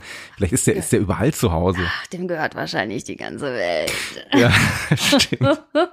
Stimmt, ja. Ähm, ich, äh, ja, was, das war tatsächlich, das war tatsächlich äh, ähm, der Fremde, die die Pest und solche Hm, okay. Bücher, die die, die ich verschlungen habe. Auch ganz früher habe ich da wahrscheinlich noch gar nicht so richtig kapiert, was ich da lese. Ein Buch, was das habe ich sogar auch noch, was total Lebensspuren hat, ist äh, Oscar Wilde, äh, Telenie. Okay. Das, Hm. äh, das war für mich, ähm, das war für mich wie, wie, weiß ich nicht, wie so ein Glaubensbekenntnis. Hm. Ähm, so, was man so ein, ein, so reingesaugt hat und dazu dann Lou Reed gehört oder Mhm. Berlin oder ähm, so, das war so, Mhm. das war so spannend für mich. Ähm, ja, Was liest du jetzt so? Gibt es so Bücher, die bei dir Oh, Ich lese auf dem viel zu, ich, ja, ich lese viel zu wenig. Also wirklich, und das ärgert mich. Ich habe schon gedacht, vielleicht brauche ich eine neue Brille, dass es deshalb ist, dass es so anstrengend ist, irgendwie für mich die Buchstaben zu, also dass man so nach einer Seite schon so Müdigkeit hat. Oder Konzentrationsschwäche, sich drauf Mhm. einzulassen, weil man einfach jetzt gewohnt ist, die Flimmerkiste anzumachen und mitreden zu können, was irgendwie bei Netflix oder so läuft und wo Mhm. ich da auch eine, also gar nicht Bescheid weiß. Ähm, ich habe jetzt gerade habe ich auf dem äh, äh, Nachttisch äh, äh, die Elton John Biografie äh, Okay. liegen und die ist wirklich äh, die ist wirklich köstlich zu lesen, kann ich jedem empfehlen. Also tatsächlich, weil du gerade Netflix sagtest, wir haben diese, diese, ich glaube, da hat er auch mitgeschrieben, also diese Biografie-Verfilmung dann gesehen, Rocket. Mm, Rocketman Man. habe ich im Kino gesehen. Genau. Mhm. Und wie fandst du die? Also, Super. Ja? Ich fand das richtig gut. Ich zuerst war ich so ein bisschen, dachte ich so, ach, das Cast, äh, äh, vor, ich weiß jetzt nicht, ob ich mich dran gewöhnen kann, dass das Elton John sein Ja. soll und so, aber so nach einer Viertelstunde hat der Schauspieler einen doch auch, finde ich, sehr überzeugt. Ähm, Fand ich auch. Also die, die Leistung vom Schauspieler fand ich total cool. Also wo ich so ein bisschen mehr hänge, ist so, ich habe manchmal das Gefühl, dass Elton John auch zu den Menschen gehört, die gerne vielleicht noch mal so ein paar Dinge natürlich sehr pathetisch dargestellt haben wollen, ne? Oder vielleicht mal so ein paar Tiefen, die auch da waren, so ein bisschen, ja, weiß ich nicht, so, aber es ist ja Hollywood, das ist Hollywood, Kino, ja. das, ist, das braucht, will man doch dann auch. ja, vielleicht schon, ne? Also da gab es ein paar Punkte, wo ich dachte, ach naja, aber alles in allem klar, ne? Ich habe das mit meiner Frau zusammen gesehen, war das auf jeden Fall echt so ein netter Abend. Und du liest jetzt begleitend sozusagen, also hast den Film dann auch gesehen, jetzt äh, nochmal die Biografie letzten ja. Endes, ne? Aha. Ja, ich habe den, gesehen hier in Düsseldorf. Das ist aber auch jetzt bestimmt schon 15 Jahre her. Da hat der Red Piano, war der auf Tour gerade Okay. hier irgendwo. Da haben wir den mal live gesehen. Das war irgendwie auch so eine ganz interessante Konzerterfahrung, weil das der äh, vielleicht eines der ersten Konzerte war, wo, wo man, wo alle gesessen haben. Weißt du, das, das kannte ich so gar nicht so. man sitzt halt da irgendwie, ne, gibt halt Popcorn irgendwie, ne, und man sitzt da und hört halt Elton John am Piano zu und dann gab's halt ein paar schnellere Abtempo-Geschichten, ne, dann stehen halt alle auf und klatschen und nach der Nummer setzen sich alle wieder hin und hören weiter. Das fand ich irgendwie damals super skurril irgendwie, ja. Genau, das, aber das ist auch lustig, ne, wenn man jetzt so drüber nachdenkt, ne? Dieses äh, letztes Jahr noch, was möglich war, gezwungene Sitzen bei Konzerten. Ja. Ganz damals war ich total happy, dass es so eine Geheimstelle im Gebäude 9 ist, ein Kölner Club. Mhm. Wo du auch auflegst als Kölsche Kylie. Ja, das habe ich gemacht. Das Mhm. war auch schon etwas länger her. Mhm. Ähm, aber äh, da, bevor, bevor es umgebaut wurde, Mhm. ähm, gab so eine ein, zwei Stellen, wo man sich halt auch hinsetzen konnte während eines Konzerts und was sehen konnte. Und ich war immer ganz froh, ähm, ich bin ja großer Low-Fan. Mhm. Äh, beim Low-Konzert, äh, dass ich so rechtzeitig da war mit meinem damaligen äh, Liebhaber, dass ich da, äh, dass ich diese Stelle, wo man sitzen konnte, weil dann, ich fand es bei Low äh, super sitzen zu können und Mhm. äh, ich war auch mal in, äh, in Irland gewesen und da waren die, haben die zufällig auch in so einem größeren Pub gespielt. Mhm. Und ähm, da haben auch alle Leute sich einfach auf den Boden gesetzt. Weil dann kannst du irgendwie besser die Augen zumachen. Also so, und äh, bei Low ist jetzt nicht so, dass du da äh, rhythmisch äh, abhottest, sondern da lässt du dich halt eher so fließend gehen. Das stimmt. Und das ist, äh, fand ich immer besser im Sitzen. Das war das letzte Konzert, das du erlebt hast. Kannst du dich noch erinnern jetzt so? Lebendig vor, äh, vor Corona, vor dem mit ganzen und vor Mist. und ohne Covid. Ja. Ähm, ja. Wo du jetzt nicht selber auf der Bühne standst, Ja, sondern ja, wo du als, als Gast. Äh, Ja. hm. Ich, ich, äh, das war, ach so, ja, das war hier ähm, The No Twist. Hm. Auch sitzend. Da musste man auch Sitztanz äh, betreiben. Das war auch sk skurril. Also so draußen war Mhm. natürlich Tanzbrunnen. Und das letzte Innen-Drin-Konzert, was genau an der Kippe irgendwie so war, dass es verboten wurde, drinnen Konzertnummern waren die Sterne im Ah, Gebäude okay. 9 tatsächlich. Cool. Ja. Mhm. Wir waren im Februar letzten Jahres, letztes Jahr war das, ne, glaube ich, doch klar, letztes Jahr 2020 waren wir bei Deichkind in der Lanxess Arena. Oha. Das haben wir noch gesehen, das war eigentlich ganz witzig. Und davor waren wir hier bei meinen Freunden, hatte ich dir schon gezeigt, die diesen Sarg, der hinter mir steht von The Other, die haben unplugged und unmasked in einem äh, ja wunderbaren, in einer Rockerkneipe hier in Düsseldorf im Pitcher gespielt und ähm, ja, das ist irgendwie interessant, ne? So, so bleibt das dann so hängen. Und ich weiß noch davor, im Sommer hatte ich dann, also meine Frau mitgeschleppt, die wollte eigentlich gar nicht nach Essen zu Kiss, weil die haben ja zum hundertsten Mal ihre, ihre Abschiedstour irgendwie so, ne? Und die so, oh nee, komm schon wieder und so, ne? Und ähm, ja, jetzt haben wir neulich nochmal echt sehr lange darüber gesprochen, wie schön das eigentlich war, dass man das so gemacht hat, mitgenommen hat, ne? Weil, keine Ahnung, also du hast wahrscheinlich auch noch ein paar Karten zu Hause zu Dingen, wo man gerne mal hingehen würde, irgendwie, und sagt, naja, mal gucken, wie und ob, ne?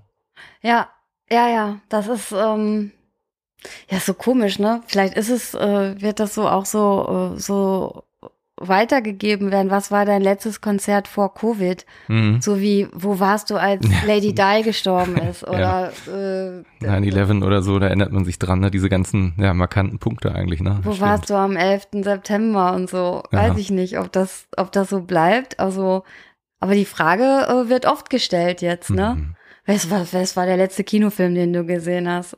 Obwohl, Kannst du dich daran noch erinnern? Also ich muss jetzt mal in mich gehen, mal überlegen. Letzten Der letzte Kinofilm. Kinofilm, ja. Ja. Ich glaube, das war, ich bin mir fast sicher, das war nämlich ähm, im äh, Metropolis, Ja.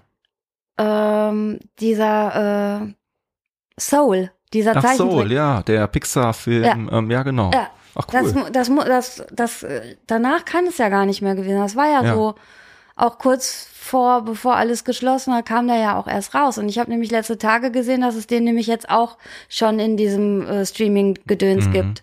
Dachte ich, ach, es ist jetzt, äh, ist doch noch gar nicht so lange her. Ja, ist bei vielen Sachen. Ne? Ich glaube tatsächlich Tenant, glaube ich, war der letzte. Wohl, boah, also bei Filmen erstaunlicherweise kann ich es ja gar nicht sagen. Also da müsste ich jetzt echt mal sehr in mich gehen. Gehst du denn oft ins Kino? Eigentlich schon. Also ich hatte früher mal so eine Phase, da bin ich mit meinem besten Freund, ähm, wirklich auch so in unserer Jugendzeit in Kempen. Kennst du das? Mhm. Man am Niederrhein? Da ist ein kleines Kino am Marktplatz und da sind wir wirklich einmal in der Woche in die Filme gegangen und haben uns eigentlich alles angeguckt. Und das war eigentlich auch schön. Also ich mag Kino unheimlich gerne. Und mir fehlt das auch. Ich muss aber auch sagen, ich bin auch ein Fan, also wirklich von, von der kompletten Bandbreite. Ich mag auch wirklich Blockbuster gerne und freue mich tierisch, ganz offen, auf James Bond. Den neuen, der jetzt wahrscheinlich, der sollte ja irgendwie April, jetzt ist klar, ne, wahrscheinlich Oktober oder so ist ja das neue Das ist jetzt Release, auch ne? sehr oft verschoben worden, ne? Ja, der ist jetzt auch anderthalb Jahre irgendwie alt, ne? Das Mhm. finde ich dann auch interessant, mal so zu sehen, ne? Obwohl auf der anderen Seite der Referenzrahmen ist ja immer so, so schwierig, ne? Weil du kannst ja nicht mehr sagen, guck mal, die Mode hat sich voll verändert, die haben irgendwie alle Schlaghosen, jetzt sind, weiß ich nicht, irgendwie Lederhosen innen oder so, sondern es gibt ja irgendwie gefühlt seit anderthalb Jahren auch nichts wirklich so an Referenzrahmen, ne? Vielleicht die Maske oder so, dass man Maske. sagt, ne, die tragen alle Maske keine Masken. oder wie ne? viele Leute so im Bild zu sehen sind, ne? Ja, da müsste man vielleicht mal so ein Augenmerk haben, was jetzt so in, in, in Corona-Covid-Zeiten produziert wurde, ob Ja. man da einen Unterschied sieht, ähm, wie so die Zusammenstellung der, der, der äh, Vielzahl der Menschen in einem, in einem Bild oder wie Ja. sagt man in einem, Ein in einer Szene, so, ja, ja. äh, ob es da Unterschiede gibt. Ne, Das ist muss ja dann eigentlich spannend, inszeniert, es muss ja alles inszeniert sein, wenn man die Masken nicht zeigen will. Weil wenn du jetzt so ein, ich sag jetzt mal, pf, keine Ahnung, Tatort Mhm. äh, hast und dann die müssen jemanden überführen auf der Fußgängerzone, äh, würdest du ja jetzt alle Passanten mit Masken sehen. Ja, stimmt. Ja, und stimmt. wenn die das nicht wollen, müssen sie ja inszenieren. Ja, das stimmt. Ja, wobei, das ist ja so eine Hoffnung, die ich so ein bisschen hab, ne? Also ich finde, der Kino ist ja wirklich so ein bisschen, ne, die große, das große Feuer, ne, die große Leinwand, wo man drum sitzt, Geschichten erzählt bekommt. Und manchmal finde ich das auch ganz schön, wenn die Realität, die auf der Leinwand ist, wirklich weit weg ist von der Realität, in der man sich gerade so ein Mhm. bisschen befindet. Ne? Also irgendwie, weiß ich nicht, finde ich das, es gibt ja durchaus schon so ein paar dystopische Filme, die ähm, auch diese Corona-Thematik schon mit aufgreifen Mhm. oder so. Ne? Ich habe jetzt irgendwie auch auf Netflix gesehen, ich habe den noch nicht geguckt. Ich glaube, das war Netflix, ne? Ich glaube auch mit Demi Moore oder so in der Hauptrolle, wo dann da auch irgendwie das Thema Pandemie irgendwie groß im Fokus steht und irgendwie weiß ich nicht, das sind so Dinge, die reizen mich gerade so überhaupt nicht, die nochmal so Mhm. zusätzlich sehen zu müssen. Ne? Also eigentlich ist man inzwischen ganz gerne dabei, das Thema so weit wie es geht irgendwie auszuklammern. Ne? Weil, Ja, und dass man sich halt entführen lässt, auch in andere Welten, ne? Ja. Also so in so ein bisschen, dass so ein bisschen wie Salbe ist, ne? ja genau. Das ist so ein bisschen so, bisschen was so wohltuend, Salbe, äh, heilend oder einfach, oder wie, keine Ahnung. Es gibt ja auch so Wärmflaschenmenschen, die sich dann immer eine Wärmflasche, damit sie die Gemütlichkeit oder. Das, sich sicher fühlen. Wenn man sagt, es gibt ja so Menschen, meint man ja häufig sich selber. Bist du so jemand, der Nee, ich bin kein Wärmflaschenmädchen. Ach so, Uh -uh. okay. Nee, ich bin auch kein Körnerkissenmädchen. Ich hatte mal, ähm, Körnerkissen waren ja mal sehr, also hip, Ja, hipper als eine Wärmflasche. Dazu braucht man aber eine Mikrowelle bestenfalls, weil wenn man keine Mikrowelle hat, so wie ich, Ja, ja, muss man die im Backofen machen. Und das kann gefährlich werden. ja. Und ähm, ja, ich, Hat's Feuer ich hatte- gefangen, das Ding ich- oder was? Oder? ich hatte bis vor zwei Jahren, hatte ich von meiner großen Schwester ein selbstgenähtes, sehr schönes Körnerkissen. Ja, Da war so ein Aff, so Affen waren da drauf als, äh, als Muster. ja. Es ähm, ist leider, ist leider verkocht. Also ernsthaft jetzt, das ist Ding ist ja im Backofen so. Genau, und äh, ich habe das aber auch nur so Wärmflaschen und, äh, und Körnerkissen ist halt nur, wenn ich auch mich irgendwie schlecht fühle. Also wenn ich Schmerzen habe, wenn ich Mhm. Bauchschmerzen habe oder Nackenschmerzen oder was man so für Schmerzen hat, wo man sowas braucht. Für mich hat es immer so ein bisschen was mit Kranksein zu Mhm. tun. Aber es gibt halt auch die Menschen, die das ähm, ähm, für sich so haben als, als Wohlfühl. Äh, Indikator. Mhm. So, ohne Wärmflasche kann ich nicht ins Bett gehen oder so. Das ist ein bisschen wie nach dem Baden, so den, also als Kind früher, ne, dann noch irgendwie schön in den Bademantel rein, ne, dann irgendwie. Ja, samstags wird Bett, gebadet. ja, genau. Ja, und dann gab es Schnittchen und genau. Fernsehen. Ja, genau. Hab- Habt ihr dann auch immer früher so zusammen so, weiß nicht, so, wetten das und so, diese ganzen Geschichten? Ja, ne, klar. Ja, klar. Ja? Ja, super war das. Da hat man ja auch wirklich mit allem Mann vor der Kiste gesessen. ja. Und, ähm, und, und da schmeckte so ein Schnittchen auch so köstlich, ne? Stimmt. Und, äh, ja, und dann durfte man das gucken und man war bestens unterhalten. Also von Mhm. äh, Oma bis äh, kleinstes Kind. So hat man da wirklich äh, zusammengesessen. Das gibt's, das, ich glaube, weiß ich nicht. Das macht doch heute keiner mehr, oder? Ja, es ist schwieriger geworden, so Momente zu schaffen, glaube ich, wo man wirklich alle gemeinsam versammelt. Ne? Also ich habe da neulich auch mal drüber nachgedacht, ob man noch irgendwas so finden oder inszenieren kann, wo man sagt, okay, das ist wirklich das Ding, ne, wo von dem von dem kleinen Kind bis zum Rentner, wie du gerade sagtest, bis zur Oma alle mit dabei sind.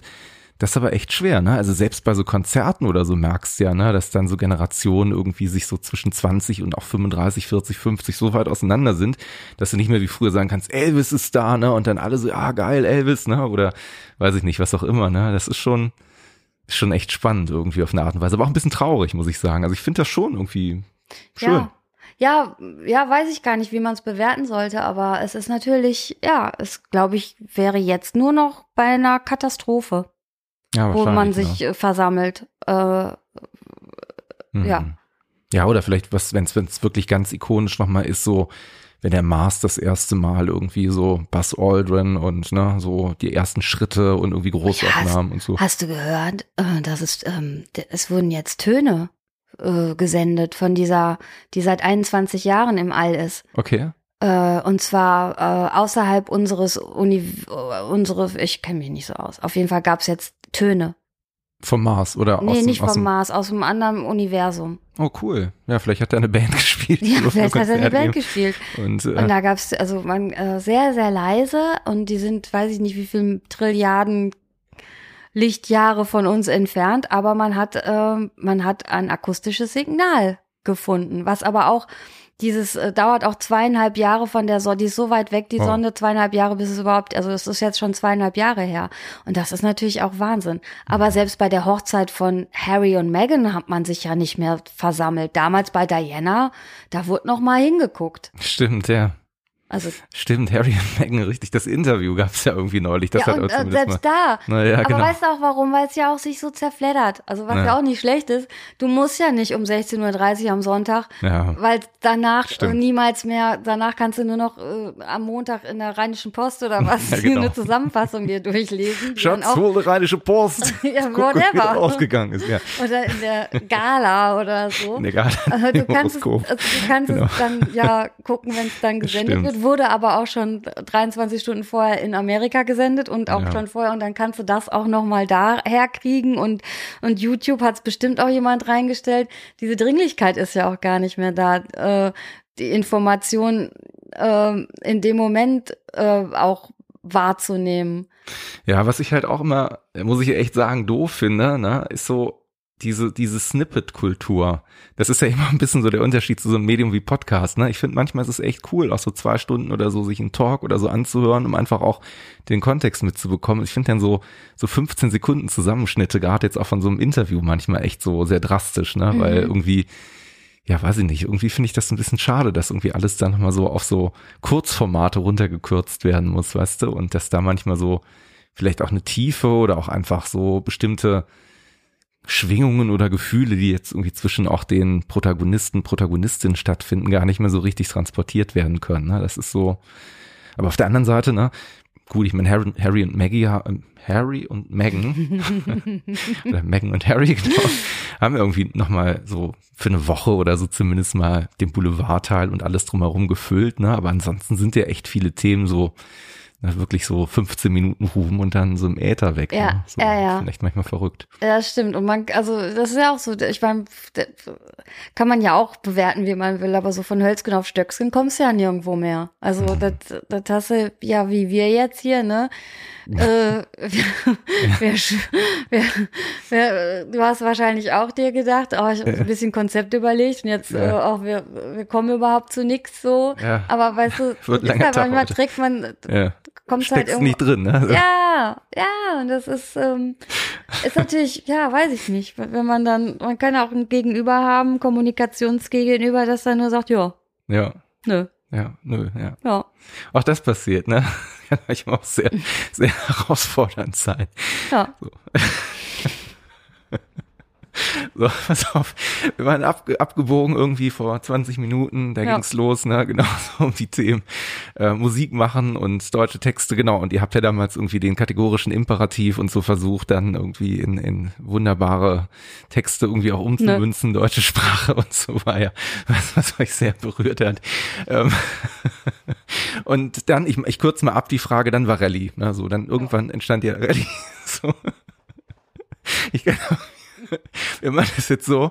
Ich fasse jetzt einfach zusammen, was ich über euch weiß.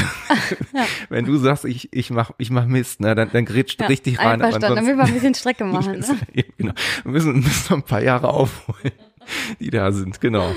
Ja. So, ich muss mal gucken. Jetzt ist ja ein bisschen Gedächtnisfrage, ob ich mich daran erinnern kann, weil ich habe ja die Notizen gemacht, aber ich finde das ja immer toller zu gucken, wie gut mein Gehirn noch funktioniert. 1996 war Rallye und 1997 kam das erste Album raus mit dem Namen Rallye. Richtig? Ja. So, jetzt äh, mache ich das wie ein guter Journalist. Ich stelle nämlich die W-Fragen, ne? Da ist so schwierig mit Ja und Nein drauf zu antworten. Wie war das damals? Man ist ja wahrscheinlich am Anfang mit Rallye irgendwie auch sehr viel so durch die Lande gezogen und gezockelt. Was war das für ein Gefühl? War das irgendwie Freiheit und Aufbruch oder habt ihr euch da schon irgendwie auf den Brettern der großen Bühnen gesehen oder Ja. ja? Wie, wie waren die ersten Jahre? Ja, gut. Ja, ne, hat Spaß gemacht. So. Ist aber mal schief gegangen. Ja.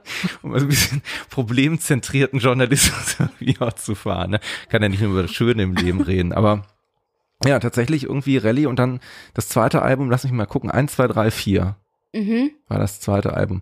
Korrekt. Also ich muss ehrlich sagen, ich finde das gerade für mich selber, also wenn man mich kennt, weiß man, dass ich mir sonst nicht so viele Sachen merken kann. Also bin ich da gerade selber sehr überrascht, dass Das mir wäre auch diese sehr Dinge komplizierte äh, Albumtitel gewesen, die wirklich herausfordernd. Ja, ihr habt ja gesagt, ihr wolltet es damals einfach machen. Ne? Es sollte ja nicht so kompliziert und verschwurbelt werden, dass irgendwie keiner den Dingen folgen kann, die irgendwie macht. Ja, safe.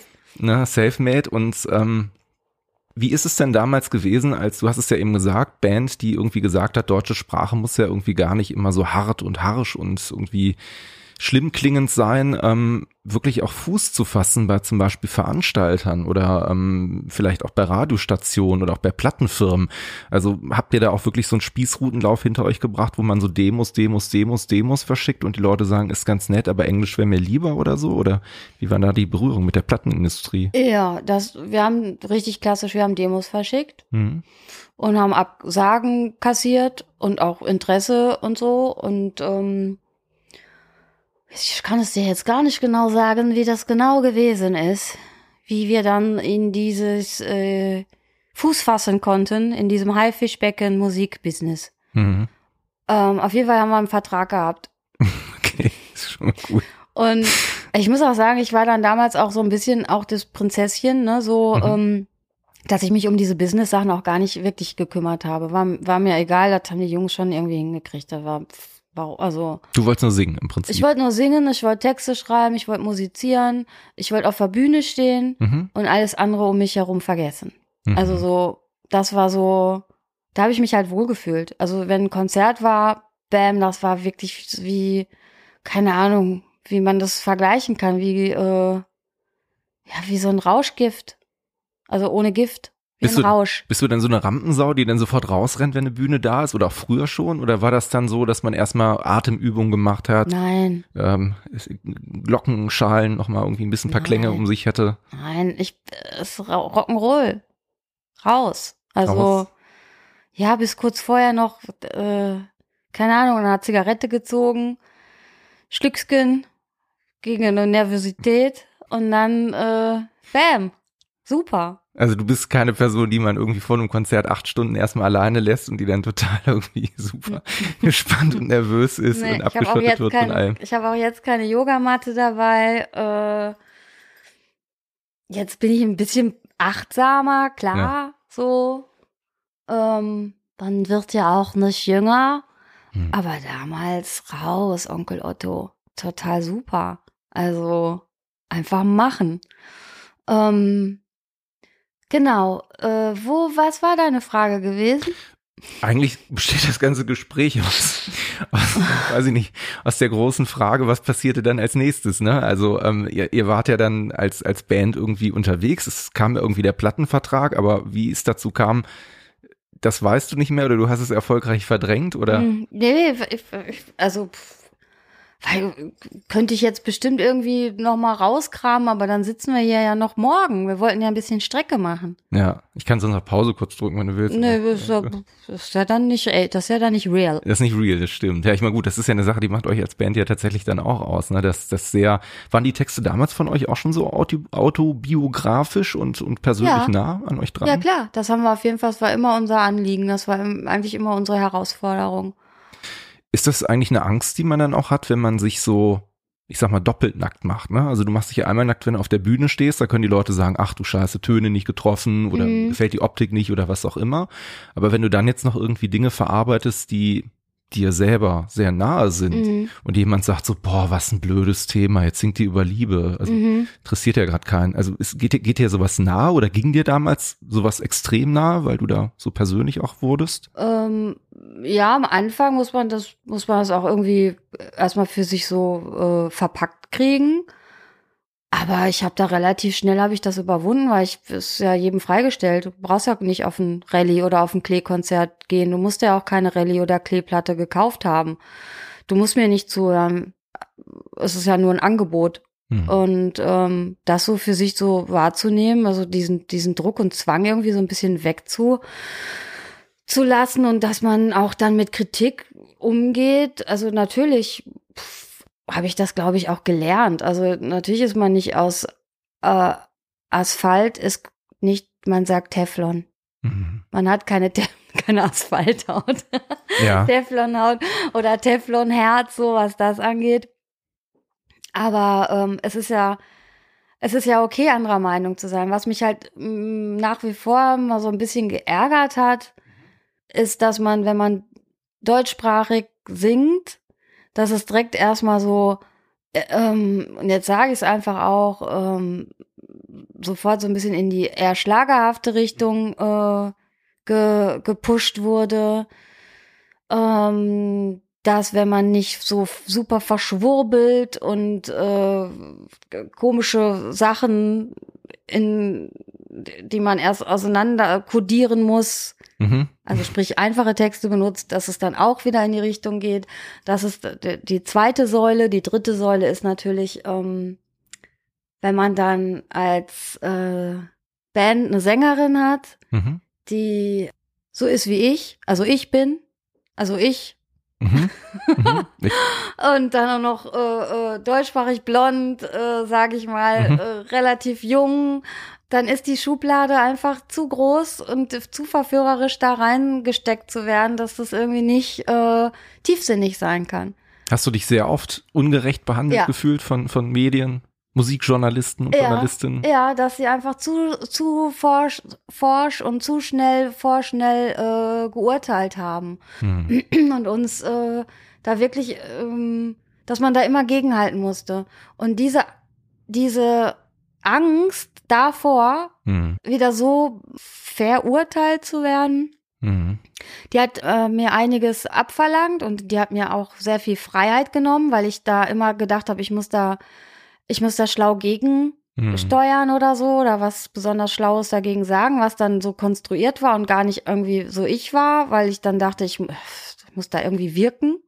Mhm. Ähm, nicht während eines Konzerts, weil da, deshalb habe ich das vorhin gesagt, das ist dann wie so ein Rausch oder so gewesen oder immer noch. Aber so das drumherum, Mhm. was dazu ja auch gehört, wenn man Musik macht, das vermarktet, Mhm. vermarkten muss und und und, dass ich mir, dass ich mir da vielleicht auch so eine so einen Anzug selbst geschneidert habe oder dachte, ich müsste mir den schneidern und das habe ich, glaube ich, ähm, Gott sei Dank, weil es fühlt sich für mich wirklich viel viel besser an, jetzt nicht mehr. Bist du denn jemand, der wirklich auch Kritiken sucht, also im Sinne von ähm, Album kommt jetzt raus oder ist rausgekommen und man googelt dann selber oder holt sich die Mhm. einschlägigen Hefte oder sagst du, das Ding ist raus und was mit den Tönen passiert und den Texten passiert, die ich mache, das soll in den Köpfen der Menschen stattfinden und interessiert mich nicht mehr, sage ich jetzt mal. Mhm. Ähm, doch, das mache ich. Also ich, ich informiere mich schon, wie das so ankommt. Ich finde es auch super. Gab es ja vor zehn Jahren noch nicht so, dass äh, man durch äh, Facebook und Instagram mhm. halt auch einen direkten Austausch hat mit den Fans oder auch mit den, mit den Leuten, die dann vielleicht sagen, ja, boah, das war jetzt aber frech, das finde ich aber gar nicht gut, das Lied, das gefällt mir nicht, mhm. um das mal so auszudrücken. Ja, ja. ähm, das finde ich super, dass man dann in direkte Kommunikation gehen kann. Mhm. Und was die äh, allgemeinen Kritiken oder so angeht, die lese ich mir nicht direkt durch. Da warte ich so ein bisschen, aber daraus kann man sich ja auch einordnen und bestenfalls ja auch eine Menge raus lernen, ne? Ob man, ob man das für sich jetzt mit ins Leben nimmt oder eben auch sagt, okay, ähm, wieso ist das jetzt, ich hinterfrage das dann auch oft, wieso ist es jetzt so angekommen? Wieso, mhm. wieso wird denn, wenn eine Frauenstimme deutschsprachig singt, wieso wird dann so oft das Wort, oh, es ist ja auch so ein bisschen kitschig, aber schön mhm. gesagt, so. Das sind so Sachen, an denen arbeite ich mich schon ab. In Amerika hat man zu dir gesagt, The Girl with the Husky Voice. Ja, das klingt doch schon viel besser. Finde ich auch. Das ist eigentlich ein Kompliment. Also ich fand das ein sehr, sehr schönes Ja, Bild weil ich irgendwie. immer so viel atme beim Singen. Ich kann ja nicht singen, weißt du? Ich, ich, hab, ich kann Findest ja du selber, dass du nicht singen kannst? Doch, ich kann singen, aber ich kann nicht singen in dem Sinne, dass man sagt, oh, ähm, die singt aber schön. Äh, Im Sinne von Adlibs, im Sinne von so. eine Range haben, dass ich da über drei Oktaven abdrücken kann. Kann ich ja nicht. Ich singe ja so, wie ich spreche. Ja, und du hast das, eine sehr schöne Stimme, das muss man schon mal sagen. Dankeschön, das, äh, das freut mich sehr, dass du das sagst. Und ähm, ich finde das auch. Ja. Wenn ich das mal so sagen das darf. darfst du sehr das gerne. aber, es, weißt du, so, es ist dann halt auch so das Merkmal oder das Besondere. Ähm. Das ist, aber ich kann auch gar nicht, ich kann ja auch gar nicht anders. Mhm. So, das ist ja auch unbedingt so oder dring, also ganz dringlich so, wie, wie, wie ich, wie ich das singe, also wie ich mhm. klinge. Amerika mal so als kleines Stichwort, ne? Ähm, mal losgelöst jetzt von der Husky Voice. Es gab ja mal so eine Phase, der Rheinländer würde ja sagen, auch Givenchy, würden die sagen, wahrscheinlich Givenchy war die Marke, die ja damals auf euch zugekommen ist für Parfum um oder mhm. Parfum, um äh, Parfüm, Parfum genau, um äh, Werbung zu machen. Ne? Also tatsächlich war das ja wirklich so, dass das ein Lied war, was ja dann oder ein Song, der sehr, sehr weitreichend war und auch viele Menschen erreicht hat und tatsächlich ihr dann auch so ein bisschen international auf dem Radar auf einmal aufgetaucht seid. Und ihr habt ja auch im Ausland dann gespielt. Es gab, ähm, ich glaube, Konzerte in Russland, in der Türkei, in China habt ihr auch gespielt, ne? mhm. ne? Ich glaube vor, vor 30.000 Leuten, wenn ich das noch richtig im Kopf habe. 80.000 Leuten, wenn man sich kleiner machen, das ist Wahnsinn. Ja, gigantische Menge. Kleiner, als es war. Und du hast ein Lied gesungen, die ähm, die, die Blüte, wie heißt diese Blüte nochmal? Die, nicht die Rosenblüte, sondern wie heißt denn diese Blüte von diesem? Jasmin. Die Jasminblüte, genau. Molihua. Kannst du das noch? Du hast es auf Chinesisch gesungen, uh -huh. ne? Weiß ich nicht, kann ich das noch? Entschuldigung bitte an alle, die Chinesisch können. Ich, es ist wahrscheinlich komplett falsch, aber so ähnlich war es. Und die Leute sind ausgerastet. na na na na ran ran qua so also die wow. Melodie war so ungefähr so aber die die genauen Worte weiß es war jetzt so ein bisschen wie heißt es lautmalerisch ja aber ja. Ist ja, ist ja gut, dass, also toll, dass du, dass du das noch so erinnerst, ne? Und ja, da habe ich auch, da bin ich auch äh, in Köln, ähm, habe ich eine Muttersprachlerin äh, mir äh, ist mir bekannt gemacht worden mhm. und dann bin ich da auch hin und habe das wirklich geübt, ne, weil es ist ja, man sagt ja auch so, wenn man in China eine Sache, eine einen mhm. Buchstaben anders betont, dann heißt es direkt was ganz anderes und da hatte mhm. ich schon ein bisschen Respekt, mich dann hinzustellen und dann die Frechheit zu haben, was auf Chinesisch zu singen. Aber das kam sehr gut an, ne? Du äh, hast da wirklich die Leute ja, aber das hast du ja auch, das kennst du ja wahrscheinlich von dir selber auch. Wenn ja. du, äh, wenn du nach Holland fährst und ja. in eine Pommesbude gehst und sagst, Stimmt. guten Tag, ich hätte gerne Pommes frites äh, mit Mayonnaise ja. oder was, wie weiß ich nicht, Schaschliksoße und Joppi-Soße. So. Ja, aber nee, ja, ja, wenn du aber hingehst und sagst, das auf äh, versuchst ein bisschen holländisch ja, genau. zu machen und äh, well, bedankt du weißt schon, was Jopi-Soße ist, so, ne? und sagst bedankt und dann kommst ja dann, dann, also warum denn auch nicht? Warum soll man sich denn nicht die Mühe machen? Das ist doch super. Also, auch wenn man jetzt die Sprache nicht wirklich spricht, aber mhm. so ein paar Höflichkeitssachen wie Bonjour. Mhm. Ich habe auch in Frankreich, ich meine, ich habe Französisch in der Schule gehabt, mhm. kann es wirklich nicht gut. Ich bin aber auch schon mal in Frankreich, bin ich, ähm, als ich da in, in der Normandie bin ich mit dem Rad gefahren und hatte äh, äh, Durst Mhm. und bin in so ein Bütchen rein oder so ein kleines äh, kleinen Supermarkt und hab äh, gefragt, ob die ein äh, vous avez äh, une äh, Coca Show und dann hat die mich angeguckt, war so ein junges Mädchen und dachte, jetzt ist diese Frau verrückt geworden. Wer trinkt denn warme Cola? Ja, okay. Und ich war über, ich dachte, Show heißt, ich weiß auch nicht warum. Ich Ja. war halt, ich, keine Ahnung, habe ich mich halt vertan. Und wir hatten dann einen super Moment, weil Mhm. die so komisch guckte und ich so, oh, habe ich was falsch gemacht, habe dann gefragt, kannst du Englisch? Ja, sie konnte Englisch und dann war das Gespräch da, dann war die Kommunikation da. Mhm. Äh, wenn ich direkt reingegangen wäre und hätte meine, äh, hätte nach kalter Cola auf Englisch gefragt, Mhm. hätte ich die bezahlt und wäre raus. Und so kann ich diese Geschichte, habe ich immer noch im Herzen, in meiner Erinnerung. Wir hatten fünf Minuten eine gute Zeit zusammen, Mhm. die hinter, hinter der, also an der Kasse und ich und haben gelacht, wirklich herz, herzlich gelacht und ähm, ja, und ich habe dann trotzdem eine kalte Cola bekommen, so. Ja, das können manchmal wunderschöne Begegnungen entstehen, ne? wenn man tatsächlich mal bereit ist, sich so ein bisschen aufeinander einzulassen. Ich, ich mal die Kommunikation. Wobei, ganz offen, du magst ja auch darüber hinaus, jetzt mal so von Sprachen losgelöst, habe ich auch über dich gelesen, du magst ja auch Dialekte und so ganz gerne, ne? Du bist Das ja kann so, aber geil. Nee. soll, ich dir mal, soll ich dir mal eine lustige Geschichte erzählen? Also ich habe meine Frau angesprochen das erste Mal, als wir uns gesehen haben, ähm, weil ich das damals hoch attraktiv fand und dachte, da fährt die bestimmt voll drauf ab mit so einem nordischen Akzent.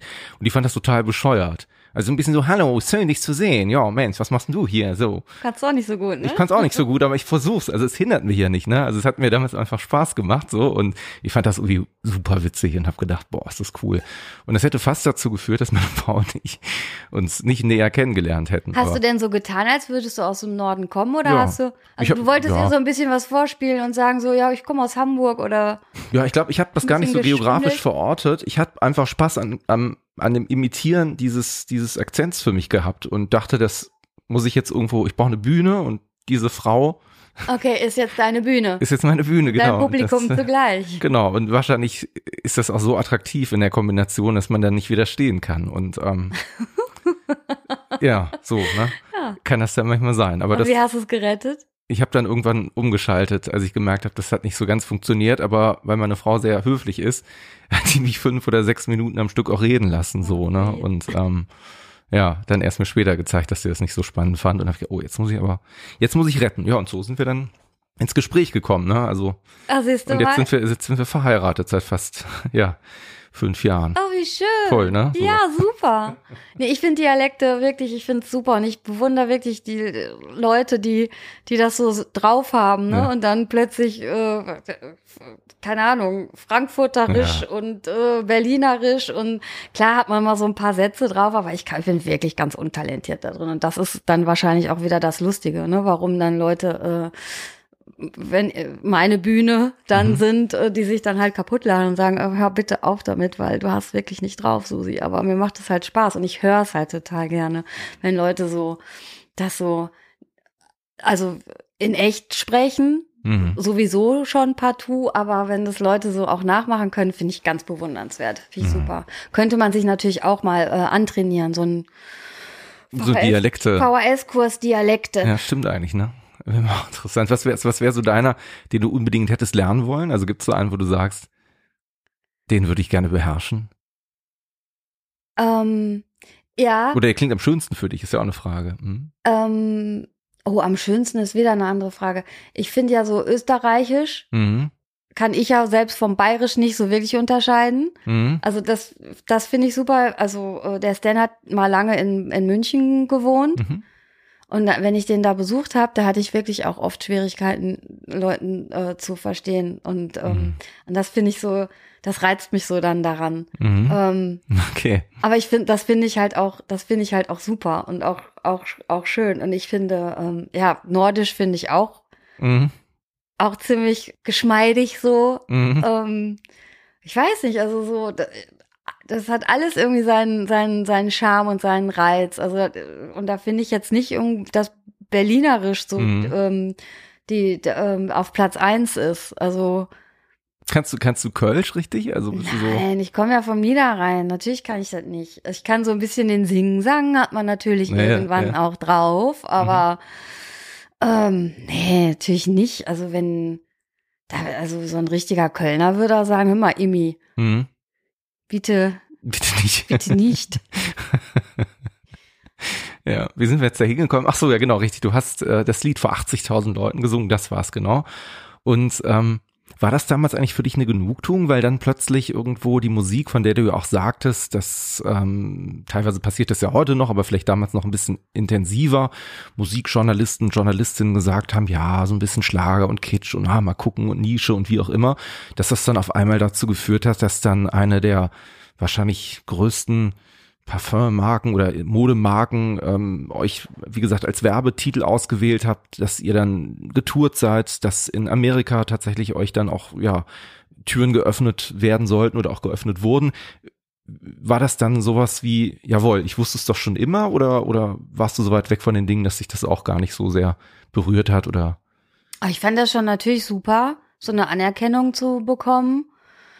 Aber es war jetzt nicht, dass ich, äh, also Genugtuung wäre ist nicht das Wort, was ich empfunden habe. Mm -mm. Oder das Gefühl, was ich empfunden habe. Nee, ich fand so, mh, vielleicht eher so, ja, das geht in, das ist, das ist richtig, das geht in die richtige Richtung und wir haben es auch ein bisschen verdient, weil wir damals auch mit Mhm. die ersten waren, die in Deutschland deutschsprachigen Popmusik ausprobiert haben und veröffentlicht haben, Mhm. was ja dann Gott sei Dank auch viele Wegbegleiter mit ausprobiert haben, die dann vielleicht äh, bessere äh, Marketing hatten oder so und und äh, uns äh, überholt haben, größer wurden in der Wahrnehmung im Main Mainstream, vielleicht Sachen irgendwie äh, dafür anders bedient haben als wir, aber ich bin da und das soll jetzt nicht doof klingen, aber ich bin da schon auch stolz drauf, ein Teil, ein großer Teil äh, davon zu sein, Deutschland auf dem Popweg zu, oder zum Pop hingeführt zu haben, auch wenn wenn da äh, manchmal solche komischen Kritiken gekommen sind. Aber wie sollten die Leute es denn auch anders beurteilen? Es gab ja kein Wording dafür. Es gab ja, Mhm. da gab's ja, da gab's das ja noch nicht. Ja, es ist manchmal so die Frage, ne? Also ich finde in manchen Situationen, du hast natürlich recht mit Wording, ne? Aber das nervt ja auch manchmal, wenn immer versucht wird, irgendwie für alles ein Wording zu finden oder alles in irgendwie eine Schublade oder so zu packen, ne? Das Total, ja, aber das ist Mhm. nun, also ich meine, da sind nun mal die Gegebenheiten und da arbeite ich mich dran ab und ich versuche das auch immer Mhm. noch so ein bisschen in eine andere Richtung mit zu bewegen oder mit zu gestalten, kann Mhm. man ja, aber man kann halt nicht immer, man kann es halt nicht bestimmen, aber aber gestalten kann man und da das ist es vielleicht auch, dass ich dass ich dann auch jetzt wirklich auch das Selbstbewusstsein habe und die Stärke habe, auch einfach mal zu sagen, ja, ich behaupte jetzt einfach mal, du hast da Unrecht in deinem, Mhm. in, in, in deiner äh, Bewertung, weil es ist nämlich ganz anders und ich bin, ich bin sehr froh, dass ich maßgeblich da den Sound, den deutschsprachigen Pop-Sound mitgestaltet habe. Mhm. Das hätte ich mich damals nicht getraut. Da habe ich gedacht, ja, okay, wenn der das jetzt so empfindet, dass das so ein bisschen, dann hat er, ja, weiß ich jetzt Mhm. auch nicht. Mhm. Also du Ja, bist selbstbewusster geworden an bestimmten Stellen, so hört sich das jetzt für mich auch an. Ne? So ein bisschen, also man nimmt wahr, was man gemacht hat und ja, Ja, setzt sich damit jetzt auch anders auseinander, ne? Als klar, als vielleicht zu dem Zeitpunkt, als es damals auch entstanden ist. Ne? Das ist natürlich auch klar, weil du auf einmal ja einen anderen Blick auch auf die Dinge hast. Ne? mhm. Eine andere Frage, mal ganz kurz, also ohne dass ich, ich will jetzt nicht unhöflich sein, aber du bist ja auch eine sehr höfliche Person, das merke ich am Gespräch und dein Glas ist nach wie vor leer und du hast zwar eben Kaffee bekommen. Ach so, da ist auch noch ein Schluck drin. Ach so, den musst du, es war jetzt nicht eine Aufforderung, den Kaffee auszutrinken. Die Frage war eher, möchtest du irgendwie noch ein Wasser oder eine Cola oder einen ähm, anderen gut, danke. Softdrink haben oder so, ne? Also nicht, dass du dich jetzt hier irgendwie verpflichtet fühlst, ähm, mehrere Stunden am Stück zu sprechen, ohne einen Schluck Dann würde ich was sagen. Wasser zu dir zu nehmen. Ich wollte das nur mal ganz kurz sagen, weil ich mir da um deine Gedanken, um deine Gesundheit sonst äh, Gedanken Nein, alles hätte. gut. Dankeschön. Okay, sehr gerne. Und die M&M's darfst du natürlich auch essen, wenn du möchtest. Willst du die mal aufmachen? Ich, Ich hast du möchtest du, du bist scharf drauf, ne? ja, ja, ein bisschen muss ich ja sagen, schon können wir gerne aufmachen. Ja, warum Aber nicht, ne? die ganze Zeit damit. Ja. Ich mach die jetzt mal auf, damit du die essen kannst. Gibt's denn so Lieblingssüßigkeiten, die du so magst? Also ich meine, ich wusste ja, du Ich warst. bin, ich bin gar nicht so ein süßer Zahn, überhaupt nicht? nicht? Nee, ich esse eher, eher ein, äh, ein Butterbrot mit Käse, als dass ich Schokolade esse. Ja, Ich habe aber letztens, oh, wow, Dankeschön. ich habe aber letztens habe ich äh, eine neue Süßigkeit entdeckt. Und da bin ich, die fand ich super. Und ich habe die aber jetzt nicht mehr gefunden. Ich, das war im, in Köln-Nippes in einem kleinen Rewe. Ähm, da gab's, da habe ich genau, als wir unser Video geschnitten haben, da habe ich so ein bisschen Nervennahrung äh, für äh, die Editorin und mich geholt. Okay. Und da gab's dann so eine Schachtel. Kennst du diese Kuhbonbons, die Ja, ich so- habe hier oben eins sogar liegen, glaube ich, in der Schale, wenn du jetzt haben willst. Nee, nee, nee, das war halt nicht, weißt du, diese, Ach so, es ist mhm. halt dann so dieses weiße Papier aus, weißt du, was so dann dieses rechts und links so Zipfelchen hat und dann ist es so beige, weiß gestreift und in der Mitte ist eine Kuh, ne? Mhm, genau. Mhm. Diese Firma, ich weiß nicht, wie die Firma heißt, aber auf jeden Fall dieses Symbol. Mhm. Das war auf dieser Schachtel drauf und da drin waren so etwas zu große Schokoladenteile, Okay. gefüllt mit flüssigem Karamell. Oh. So. Kennt man von anderen Sachen. Hört sich aber gut an, also, ja. Ja, Mhm. finde ich, esse ich sonst auch nicht, also mal eins und dann denke ich so, ja, reicht jetzt auch. Für immer. Und dann hatte ich das aber mitgebracht äh, und habe das dann geöffnet, weil es neu war und zum Ausprobieren. Und da stimmte alles. Da stimmte die Konsistenz, da stimmte der Schok der, die Schokoladigkeit der Schokolade, ähm, da stimmte, wenn du gekaut hast, wie das sich, wie das sich ab, wie das, also das äh, Kaugefühl, das Ja. Okay. Umami des ganzen Dings war Mhm. einfach genial. Und auch wenn es dann ein bisschen zweimal dran gekaut hast, dass sich, wie sich das dann vermischt hat, aber Mhm. dennoch diese Schokoladigkeit, die aber nicht weggeschmolzen ist, sondern es hatte sowas, ah, ich weiß, es war einfach, das war einfach perfekt.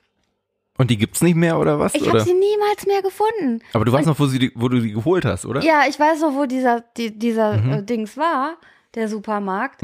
Aber das ist nicht bei mir um die Ecke. So, da müsste okay. ich jetzt noch mal hinfahren. Und ich habe aber schon den, bei mir um die Ecke in den verschiedenen Mhm. Supermärkten geguckt. Und da gibt es das nicht. Ich war auch schon im, äh, bei einer Freundin ganz weit draußen von Köln. Da Mhm. mussten wir was einkaufen. Da habe ich selbst da, und das war noch ein ganz anderer Supermarkt, habe ich da reingeguckt. Und auch Mhm. da äh, gab's die nicht. Und ich bin auf der Suche, weil das war, also vielleicht, äh, ich habe schon überlegt, ob ich das einfach total so ein sinnlicher Traum gewesen ist und ich das gar nicht, weil ich das so, wir haben so Ja. hart an dem, an dem Video gearbeitet, dass, es, dass Das- ich mir das- die das einfach ein- nur eingebildet Das, habe. kann natürlich sein. Also sonst hätte ich parallel vorgeschlagen, dass wir so einen Aufruf starten. Also falls jetzt jemand irgendwie anhand dieser doch sehr, sehr guten gustatorischen Beschreibung, die du geliefert hast, irgendwie sofort ein Gefühl dafür hat, um was es sich handeln kann, ähm, dann freuen wir uns über Hinweise und ähm, mögliche Tipps und Empfehlungen. Oh, ihr müsst auf jeden Fall selber reinbeißen. Das ist auf jeden Fall, ich gönne, ich wirklich, ich gönne jedem diesen Genuss. Also tatsächlich, was mir gerade so einfällt, ist, ich weiß aber nicht, ob dir das jetzt weiterhilft, ähm, wenn du so in so Länderabteilungen bist, manchmal haben wir ja so Supermärkte, so Sachen, ne, die kommen irgendwie aus Indien, aus Russland, aus China und so, ne? Und ich weiß halt, dass diese Kuhbonbons in Polen sehr beliebt sind und dass es da sehr viele Geschmacksrichtungen von gibt, weil mein Papa die nämlich sehr gerne isst. Ähm, möglicherweise wäre mein Papa jetzt der, der Quellengeber, den ich mal nachher fragen kann. Ähm, Bringe ich dir mal mit dann. Falls es die sind, dann haben wir Glück und falls Ja. nicht, gibt es schlimmere Möglichkeiten, als weiter nach diesen Bonbons zu suchen, Ja, oder? ja, Also, natürlich, natürlich. Ich finde auch, es gibt auch einen Riegel, Mhm. den ich gerne esse. Den gibt es aber auch nur in dem kleinen äh, Supermarkt, dem kleinen türkischen Supermarkt. Mhm. Das, ich weiß jetzt auch nicht, wie er heißt. Ich weiß, dass er dunkelblau äh, metallic eingepackt ist. Und es ist dunkle Schokolade. Und dann ist er so Keks, Mhm. äh, so waffelkeksig. Mhm. Und dann ist da aber auch noch dunkle Weichheit an Schokolade da, dazwischen Okay. geschmiert, aber in einem perfekten Verhältnis. Okay. So, Ja, hört sich gut an. davon habe ich nur einen zu Hause. Und der steht im Schrein und der wird dann so, Nee, nee, der ist im Süßigkeitenschrank okay. und äh, der ist da schon länger. Ich bin halt, ich, ich muss das nicht sofort essen. Ich finde es gut, wenn ich weiß, dass es da und Mhm. ich kann darauf zurückgreifen. Aber es gibt ja auch, ich meine, Es gibt auch Dinge, die haben irgendwas im Mindesthaltbarkeitstag Ja, oder von aber das macht das ja Mindesthaltbarkeitsdatum. Ja, okay. Genau, und das ist aber, ähm, das ist eben, eben die perfekte Antwort zu einem englischen Riegel, den ich auch sehr verehre, der aber hier sehr schlecht zu bekommen ist, außer im English Shop. Hm. Und äh, Wonderbar, oder? oder? nee, nee, der heißt, ach, jetzt komme ich jetzt, auch- Club heißt der, glaube ich. Okay. Hm. Und ähm, den gibt's auch in dunkel und in hell, aber dadurch, dass der aus England kommt, im Mhm. English Shop ist, zahlst du halt ein Vermögen dafür. Ja, das stimmt. So, und das ist die perfekte Antwort, die, die perfekte türkische Antwort für mich auf diesen, äh, auf diesen englischen Riegel, wo ich Fan von bin. So, Ja, gut. das dazu. Ja. Ich versuche den Bogen nochmal zu spinnen, aber ich fand den Exkurs sehr wichtig und sehr gut und auch sehr hilfreich, ähm, weil ja, so erfährt man ja auch eine ganze Menge über Dinge, die man, die man nicht kennt. Ne? Deswegen, also über die Kuhbonbons, wie gesagt, da sinniere ich auf jeden Fall ein bisschen länger nochmal nach. Aber Gold ist ja ein gutes Stichwort. Das war die Verpackung eben von dem, von dem Riegel, den du so ein bisschen hattest. Das war auch der Song, der ja auch bei Givenchy in der Werbung lief, der so ein bisschen auch, wie gesagt, äh, jetzt mehrfach auch schon erzählt gerade, ne, auch dieses Internationale so ein bisschen befeuert hat. Und dann habe ich bei euch immer das Gefühl, dass Klee, und das finde ich aber gut, ne, also nicht, dass du jetzt denkst, das wäre jetzt eine Kritik, eine Band ist, die im Zweifelsfall das Persönliche und das Private hinter den großen kommerziellen Erfolg so ein bisschen stellen. Das ist so meine, meine Einschätzung von Dingen, weil ich das Gefühl Mhm. hatte, ihr wart damals als Band so ein bisschen auf so einem etwas aufsteigenden Ast und habt euch dann aber, wenn ich das richtig recherchiert habe, an ein paar Stellen auch dazu entschlossen, ähm, euch um ein paar privatere Themen nochmal zu kümmern oder auch es sind auch ein paar private Themen noch ins Leben gekommen und ihr habt jetzt nicht so verbissen und knallhart und kostet es, was es wolle und egal, ob wir jetzt Freunde bleiben oder nicht, eure Karriere irgendwie weiter vorwärts geprügelt. Nee, haben wir nicht, haben wir auch bewusst nicht gemacht. Wir haben uns halt die Zeit äh, gegeben und Mhm. auch genommen. Also ich meine, wir waren auch in dieser, ja, kann man ja auch schon sagen, privilegierten Stellung, äh, uns Zeit nehmen zu können oder zu dürfen in dem Moment, was dann nicht heißt, so, okay, wir haben jetzt mal eine Weltreise gemacht und haben erstmal alles irgendwie stillgelegt.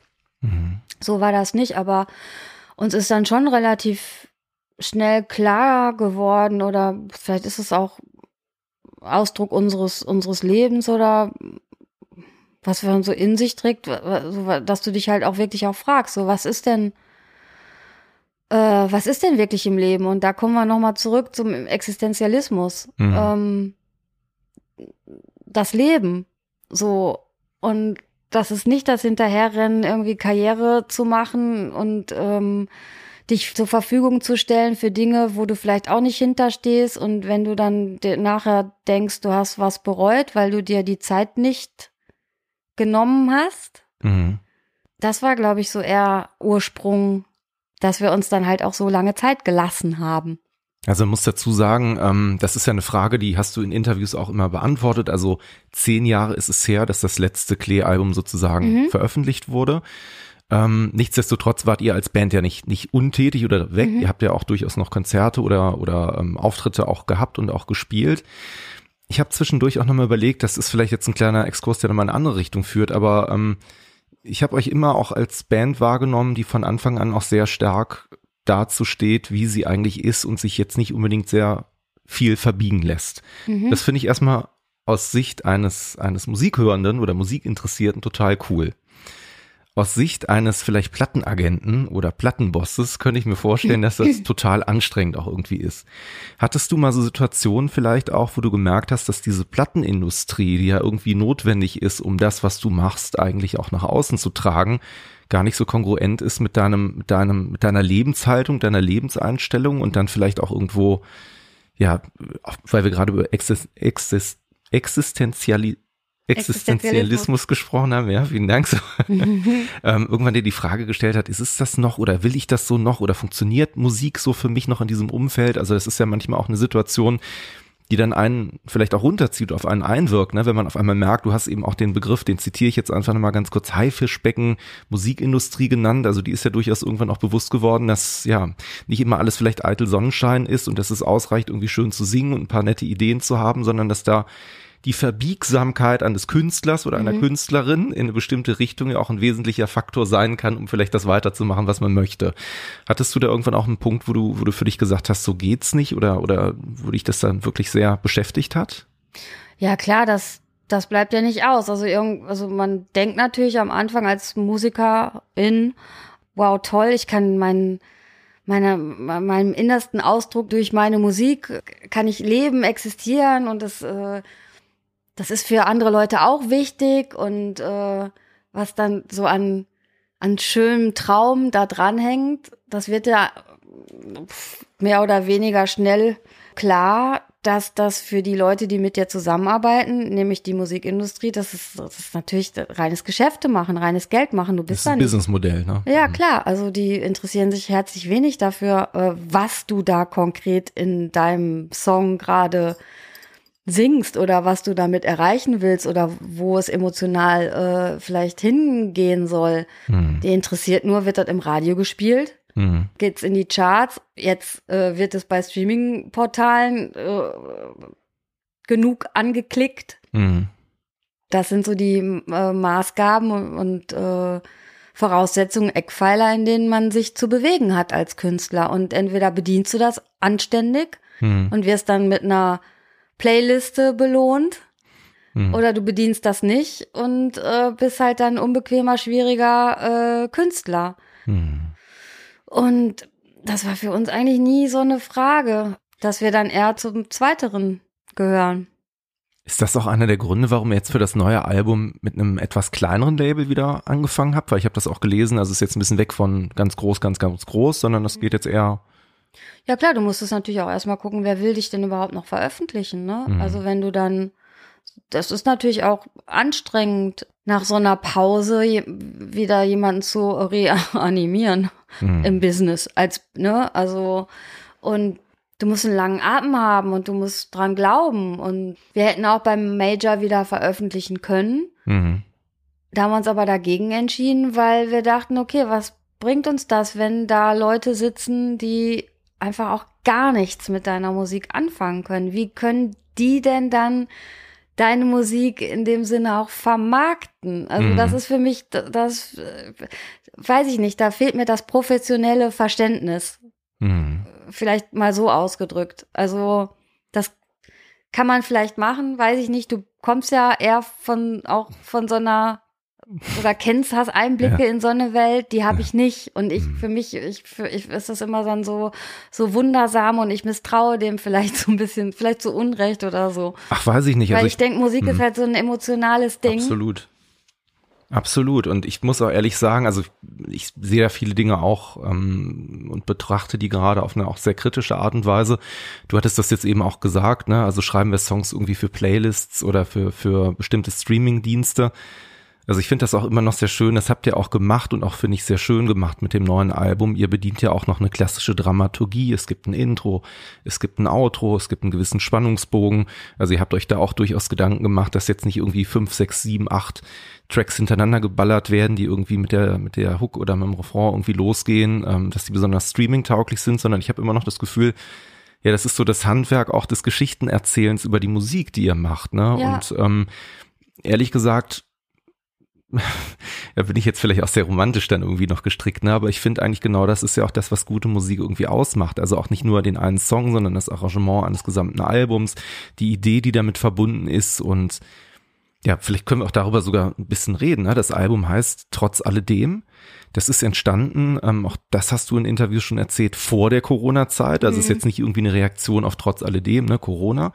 Und ist bedient von unserer alten Gebetsschwester Ferdinand von Freilichgrad, der dich da sehr inspiriert hat, der ein Gedicht geschrieben hat. Ich glaube, das ist eine Ballade, die wurde damals, ich glaube, der hat das auch von einem, von einem Engländer, wenn ich das richtig im Mhm. Kopf habe, nochmal ins Deutsche eigentlich übersetzt. Ne? Äh, ich glaube 1843, hat aber dann zur Revolution, wenn ich das noch genau im Kopf habe, 1848, so Märzrevolution, eigentlich so ein bisschen eine etwas intensivere Bedeutung bekommen, weil er da den Text ja nochmal so ein bisschen umgeschrieben hat und da eben auch, ja, könnte man fast sogar sagen, so eine Art Protest, Revolutionssong, Ballade, wie auch immer, Ja, draus gemacht hat. Ne? Aber letztendlich geht es natürlich unterm Strich darum, dass man als Gesellschaft nur zusammenhaltend und respektvoll dem anderen gegenüber und auch unterstützend weiterkommt. Also letztendlich. Im Groß, also jetzt mal, um das, um jetzt hier nicht so einen Vortrag über, über diese, über diese Gedicht irgendwie halt, zu halten, genau. Das ist eine Idee des Titels gewesen. Mhm. Ähm, eine andere ist natürlich auch, dass man jetzt nach so langer Zeit immer noch da ist. Mhm. Also nicht, äh, oh ja, wir haben hier ein äh, Comeback oder so. Wir waren ja nicht weg. Mhm. so in dem Sinne, ne? Und wir fanden das dann ganz passend auch irgendwie als Klammer allen Titeln, allen 13 Titeln, die auf dem, auf dem, auf, auf der Schallplatte drauf sind. Und ich finde, ja, also das ist halt auch so eine Sache. Ich finde, die Reiztoleranz hat sich in den Jahren, also wenn ich das jetzt so vergleiche zu, zum letzten Album, aus lauter Liebe hieß das, ähm, die Reiztoleranz hat sich auch komplett, also sehr stark verändert. Also kann, mit Reiztoleranz meinst du die Wahrnehmung, wie lange man sich konzentriert ja, oder genau. was? Oder? Mhm. Okay. Mhm. Weil du davon ein äh, mhm. gesagt hast, dass wir ja noch klassisches Songwriting betreiben. Dass wir uns schon bewusst darüber waren, dass wir das genau so machen wollten, auch mit A-Seite, B-Seite denken. Ne? Ähm, das ist kein Konzeptalbum, aber auf dem aber in dem Sinne schon, weil es natürlich auch die letzten zehn Jahre so zusammenfasst, ne? konzeptionell quasi, aber jeder Song für sich steht auch für sich, kannst du auch so hören. Aber es ist halt nicht dahingehend produziert. Das ist ja jetzt auch die Veröffentlichungstaktik bei vielen, dass man nur Track by Track by Track mhm. rausbringt und wenn du Glück hast, landet das mal alles zusammen auf einem auf einem Album, vielleicht aber auch nicht. Mhm. Und erstmal kommt eins nach dem anderen raus, um abzuchecken und abzutasten und aufzubauen. Ähm, Mhm. Ich weiß nicht dran zu fühlen, wie erfolgreich es werden kann. Oh, das war jetzt nicht so erfolgreich, da müssen wir da nochmal eine Stellschraube mhm. dran drehen und da nochmal und da nochmal eine Lippe aufspritzen oder da nochmal ein Bubi rausholen oder wie auch immer. Mhm. Um das jetzt mal ganz platt zu sagen das wollten wir so nicht und wir haben, wir wollten unsere Songs halt auch nicht so produzieren, dass die auf den Streaming-Plattformen möglichst viele Klicks bekommen. Ich meine, so gegen so äh, Gangster-Rapper anzustinken können wir eh nicht. Mhm. Aber das war schon, das war uns schon wichtig, nicht direkt mit dem Ref anzufangen und mhm. das Ding nur zwei Minuten äh, laufen zu lassen, weil wir eben auch nicht Klickfarmen äh, mhm. hinter uns haben oder bedienen mhm. wollen. Das fand ich jetzt bei unserer Veröffentlichungswoche auch krass zu sehen wenn ich da mal eben kurz, weiß ich nicht, ob ich da ausholen du darfst kann alles, oder wir haben so. alle Zeit der Welt, also. Also ich weiß gar nicht mehr, ich kannte jetzt die Nummer eins auch gar nicht so. Das ist aber auch irgendwie so ein Rapper gewesen. Und auf Platz drei war Danger Dan. Und Danger Dan hat ja in den letzten Wochen wirklich sehr viel Aufmerksamkeit gehabt mit seinem Song. Das ist alles von der Kunstfreiheit äh, mhm. erlaubt, mhm. gedeckt. Gedeckt, gedeckt. ja. Mhm und hat ja auch in der Corona-Zeit sein Album geschrieben, nur am Klavier und auch sehr viel Persönliches und oder nur Persönliches und äh, finde ich auch, kann man halten, wie man will, aber ich fand es so mhm. bemerkenswert. Mhm. Und äh, wenn man dann so dieses Business dann betrachtet, ich meine, der hätte es verdient, weil er wirklich ja auch von vielen gehört wird. Und du läufst über die Straße und äh, da hat jemand in seiner Boombox läuft mhm. dieses Lied mhm. und sagt damit aus, zeigt seine Haltung eigentlich auch zum, zur Gesellschaft, zum Leben, zum Ablauf, zum, zu, für, die, für die oberen 10.000 oder die, für die oberen da oder Politik und so. Das mhm. hat, ist ja alles sehr wie ein, äh, so wie ein, äh, komprimiert wie ein Stück Kohle oder mhm. so, ne? Und dass der nicht auf, in Deutschland auf der Eins landet in den Charts. Mhm. Das ist, finde ich, dann so unverständlich. Das kapiere ich dann nicht, weil ja. ich meine, es liegt ja nicht daran, dass, dass der, nee, aber es liegt daran, dass der, der auf der Nummer eins ist, ein Verkaufskonzept hat, mhm. wo halt jemand, der sagt, ich möchte meine Tonträger für einen fairen Preis an meine Fans geben, ja. das andere nicht überholen kann. Der seine der, der genau weiß, wie er das, äh, wie er das spielt, die Klaviatur zu spielen hat und halt äh, hm. im Durchschnittspreis seinen, seinen Tonträger für, weiß ich nicht was, 80 Euro rausbringt und dann brauchen das nur viel wenig und, und das so eine Eintagsfliege, um dann halt seine, also um, also das sind halt Fäden, wie soll ich das denn sagen? Fäden, die man, die man ziehen kann, wenn man genug Geld irgendwie mhm. da drauf haut um sich irgendwo hinzupushen, wo man aber eigentlich gar nicht sein kann. Hm. Ja, das, das Thema, das würde ich sogar nicht mal der Musik eigen nennen. Ne? Das hast du ja in verschiedenen Kunstformen oder auch tatsächlich überall, wo Medien produzi äh, produziert und erzeugt werden. Also ein Bekannter von mir, der ist sehr großer Verfechter des Dokumentarfilms. Der lädt normalerweise immer zu so Abenden ein, wo man sich dann gemeinsam irgendeinen Dokumentarfilm anguckt, den er vorher auswählt. Und wir haben uns da auch sehr oft drüber unterhalten, weil es ja durchaus Produktionen gibt, die wahnsinnig toll, wahnsinnig aufwendig, total spannend sind, die aber eigentlich im wahren Leben so auf Arte um drei Uhr morgens laufen oder auf BR3 um am Sonntag um 2.30 Uhr, weißt du so. Mhm. Und wenn du dann Glück hast, kriegst du die halt noch in der Video, in der Audiothek oder in der Videothek ähm, sozusagen noch mit digital. Und wenn du dann so dir Quoten anschaust, ne, also wie viele Leute betrachten diesen Film, diesen Dokumentarfilm, auch wie viel also Arbeit jetzt auch wirklich über mehrere Jahre da drin steckt, ne? Und dann gibt's irgendwie so relativ günstige, ich nenne es jetzt mal trashigere Produktionen, die aber einen wesentlich höheren ähm, Value erzeugen, die größere Reichweiten haben, die mehr Menschen berühren, über, ja, die einfach mehr Quoten haben. Die Leute, die vielleicht auch sogar noch eher eine, eine öffentliche Plattform bekommen, die da mitwirken und der ist dann immer sehr geknickt und dann unterhalten wir uns da auch sehr viel drüber, weil ich kann das total nachempfinden und ich finde das auch immer sehr schade, aber ja, ich glaube, das ist ein bisschen das Erlebnis, was du jetzt gerade auch in der Musikindustrie beschrieben hast. Ne? Also da hat sich leider auch ein bisschen was verändert und ich finde eben auch durch diese Streamingdienste nicht immer zum Positiven. Also was vielleicht eine Frage ist in deine Richtung, wie du es auch so bewertest. Also ich habe eine ganze Zeit lang, weil ich die Ärzte sehr gerne mag, immer die Haltung auch ganz cool gefunden, ne? dass die gesagt haben, nee, komm, Streaming und so, das geht nicht, das machen wir nicht, das findet nie mit uns statt. Und jetzt mit dem letzten Album, was die herausgebracht haben, Hell, als die jetzt wieder sozusagen auch wieder neu auf dem Bildschirm oder auf den, auf den in unseren Ohren erschienen sind. Ähm, vielleicht auch sogar schon davor, das habe ich jetzt so genau nicht verfolgt, aber die sind ja durchaus jetzt auch in Streamingdiensten mit drin. Ne? Und gut, ich habe jetzt mit denen persönlich nicht darüber gesprochen, warum und wie und weshalb, aber auch da merkt man ja, dass ähm, ja, so ein bisschen, wie soll man sagen, also go with the flow or die manchmal äh, mhm. stattfindet, ne? Und das finde ich dann schon echt, echt hart und auch Künstlern gegenüber und Künstlerinnen gegenüber, die eben wirklich ähm, nicht in Produkt denken, mhm. sondern die eigentlich denken in, naja, was kommt eigentlich aus mir raus und wie kann ich diese Leinwand mit Tönen, mit meiner Stimme am besten füllen, dass die so ein bisschen, ja, runterplätschern und gar nicht mehr so Chancen auch manchmal haben, habe ich das Gefühl, wirklich mit hochzukommen. Ne? Das mag jetzt auch sein, dass ich das jetzt ein bisschen so zurechtgeschrubbelt nee, habe, aber ja. Das stimmt ja auch, glaube ich auch. Und das ist ja natürlich auch eine Frage, ne, dass du, ähm, äh, ja, ich will jetzt nicht sagen ihr Glaube, aber man könnte ja meinen,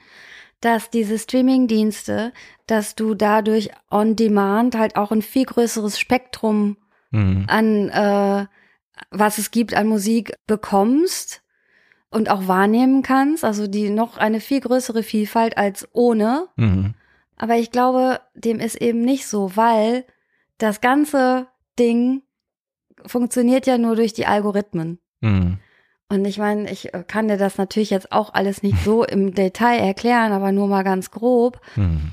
Mm, der Algorithmus, äh, der da vorherrscht, der ist ja dann auch auf dein, das ist ja alles connected mit, melde dich mit Facebook an, melde dich mit Instagram an, Spotify, Deezer, was es auch alles gibt, dann kommt da noch Amazon rein. Mhm. Dann sehen die, was du dir da bestellt hast, meinetwegen, oder wo du eine Minute zu lange drauf geguckt hast oder mhm. zehn Sekunden, darum geht's ja sogar, oder mhm. weiß ich nicht, fünf Sekunden wahrscheinlich äh, länger angeguckt hast als die anderen Sachen. Das wird ja alles baller, baller, baller, baller, baller, wird das, das wird alles gesammelt und das soll jetzt nicht irgendwie hier nach äh, nach, wie heißt es, Aluhütchen äh, klingen, aber es ist ja reine was ist denn das? Mathematik, Physik, was fällt da zusammen? Und danach wird deine, deine, das, was dir vorgeschlagen wird, in deinem hier Spotify Wochenübersicht oder so, hm. ähm, danach wird das alles berechnet. Also du bist da, die, deine, die Vielfalt ist schon sehr beengt. Also die Blase, die, in der du dich bewegst. Und nicht um, nicht umsonst sagen, wenn wir zusammensitzen mit Freunden und wir reden über irgendwelche Musikstücke, was wir gehört haben. Oh ja, hast du das gehört oder das habe ich nicht kapiert oder bla bla bla. Wenn man dann sagt, ja, ähm, guck doch mal eben, äh, weil du hast ja Spotify, ja. dann sagt man gegen, ich, also wie oft ich das schon gehört habe, nee, nee, das mache ich nicht. Dann mache ich mir hier, versau ich mir hier meinen ganzen Spotify. Versau ich mir die Playlist, ja, okay. Hm. Weil ich dann kriege ich dann plötzlich, äh, ja. weiß ich nicht, Vincent Weiss oder so angeboten. Also nicht, naja, dass okay. ich den jetzt verurteilen möchte, aber das wäre jetzt nicht, also. Das Beispiel ist durch, ja, verstehe ich. Ähm, hm. Genau, weil, weil das, das wird ja bemerkt. So. Hm. Ja, also na klar. Ist es gar nicht so, dass, dass du, dass es so ist, wow, dadurch, dass es Spotify gibt, habe ich hm. einen viel, viel größeren Zugriff als ohne, ohne hm. dass jetzt, du musst dich natürlich, also du darfst nicht bequem werden. Mhm. Dann hast du, dann hast du eine größere Vielfalt und Auswahl und dir steht alles offen. Aber der Mensch neigt ja dazu, nicht, äh, also der neigt ja dazu, bequem zu sein.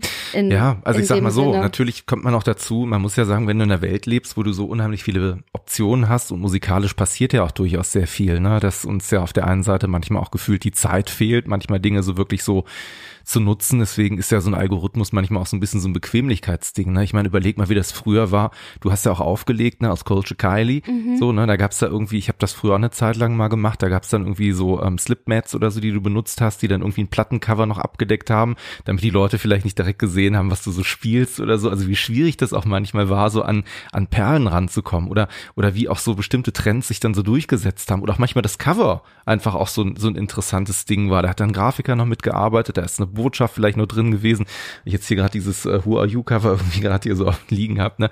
Aber ähm, na, The Who, gut, das ist jetzt irgendwie, wann war das? 1978 oder so, ne, als das rauskam. Also ist jetzt auch schon irgendwie knapp 50 Jahre alt oder 45, ne? Wir wollen jetzt nicht, nicht übertreiben, aber ähm, ja, natürlich war das damals auch ein etwas anderer Zugang und vielleicht musste man auch ein bisschen sich mehr anstrengen, um an Dinge ranzukommen. Ich finde per se, und das ist eben auch das, was ich mit dem, mit dem Dokumentarfilm meinte, manchmal ist eine Anstrengung eigentlich auch was Schönes. Also um mal eine Analogie zu finden, das, das ist so beim Sport. Ne? Also wenn, bin jetzt nicht der größte Sportler, aber man weiß, wenn ich eine Runde draußen laufen war, das ist erstmal anstrengend, aber danach fühle ich mich besser. Und ich finde, das hast du manchmal bei so Platten, Filmen, bei Büchern, bei Texten manchmal auch. Also wenn du anfängst, dich mit Sachen auseinanderzusetzen, reinzutauchen, ah, lernst du ganz andere Sachen kennen und du weißt es meistens auch viel mehr zu wertschätzen, wenn du es hast. Und das finde ich ein bisschen schade, wenn du dann in so einer Industrie bist, die dann eigentlich, ähm, erlebe ich ja bei Serien auch, ne? Serie zu Ende, zack, die nächste, Serie zu Ende, zack, die nächste. Ja. Und du bist eigentlich so, so kontinuierlich im, im Fluss an, an Dingen, Informationen.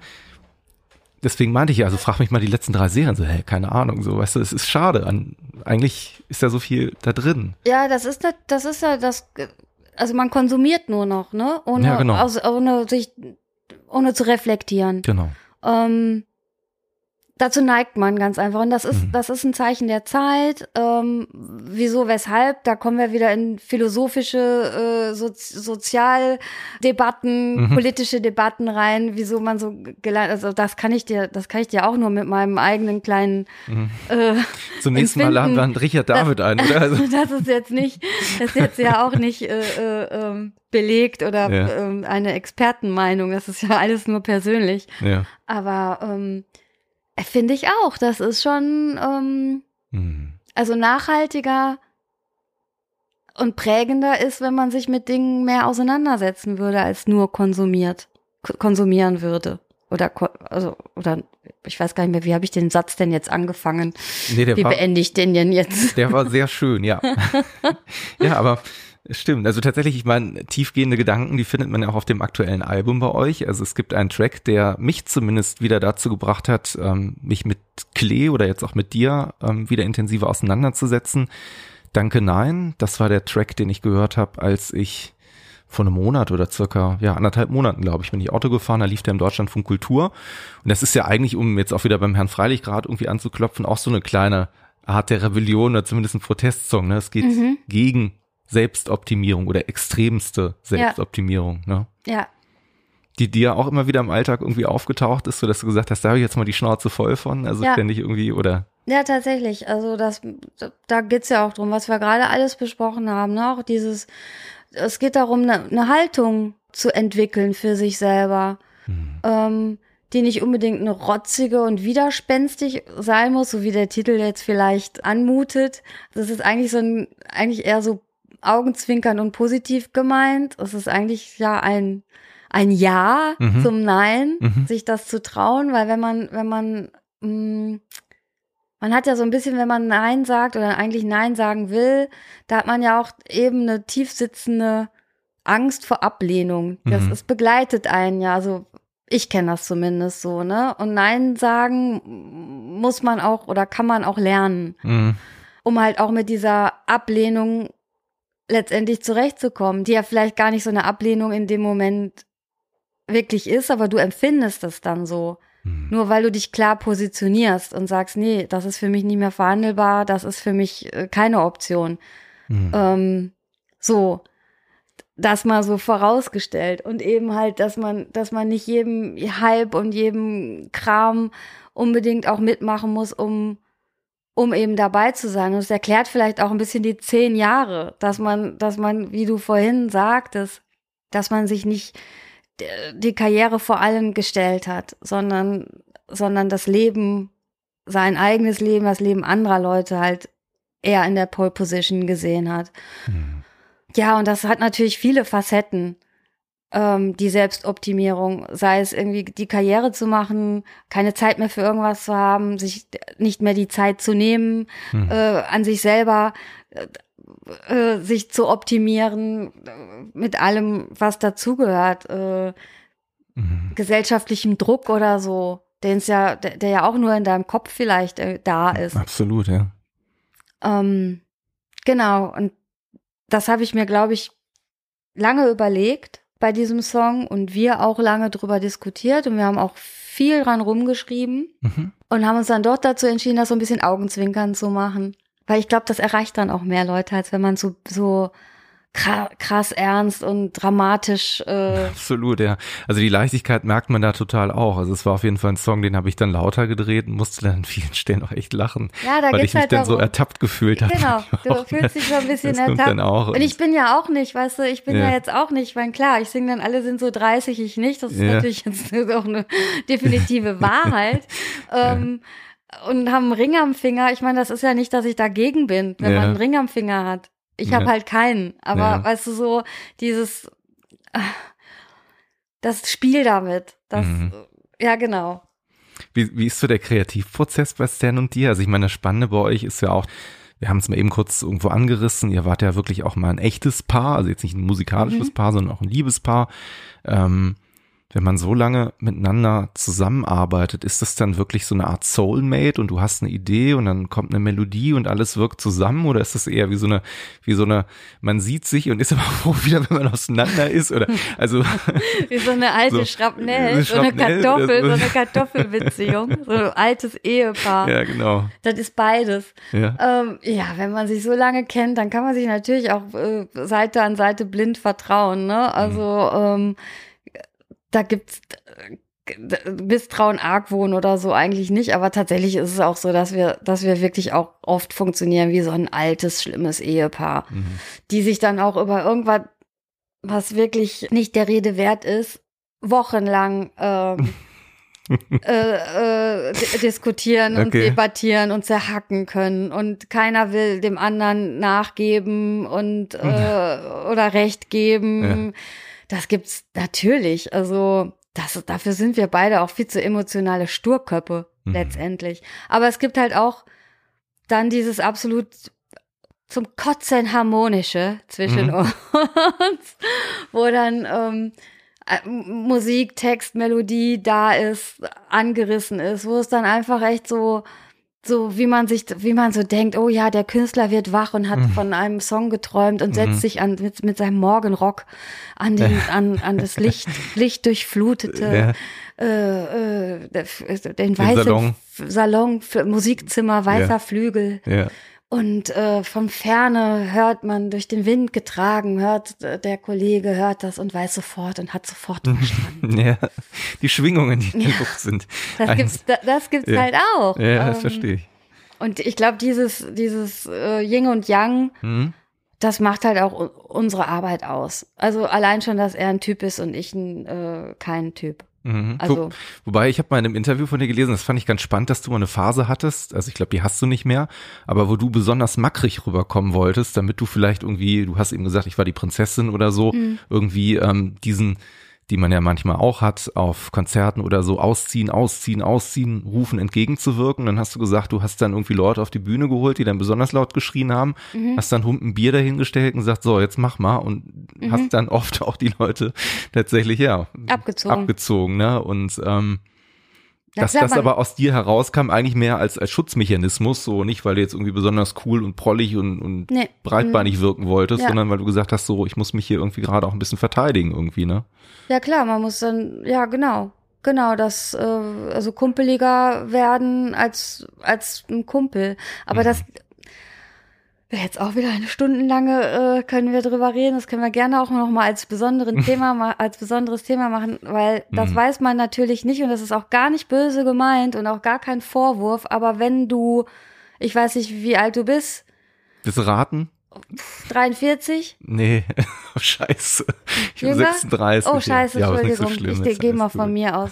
Aber wenn du 36 Jahre in einem männlichen Körper Ja. äh, gewohnt hast, zu Hause bist, dann kannst du auch nichts dafür. Du weißt halt auch nicht, wie das dann ist, Klar. wenn du 50 Jahre in einem weiblichen Körper gewohnt hast. Und das jetzt mal so, Mhm. Entschuldigung, aber du hast auch das Ding davor, ich kann mich jetzt gar nicht Das wirkt wie ein Bart, ne? Ja, Ja, tut mir leid, aber.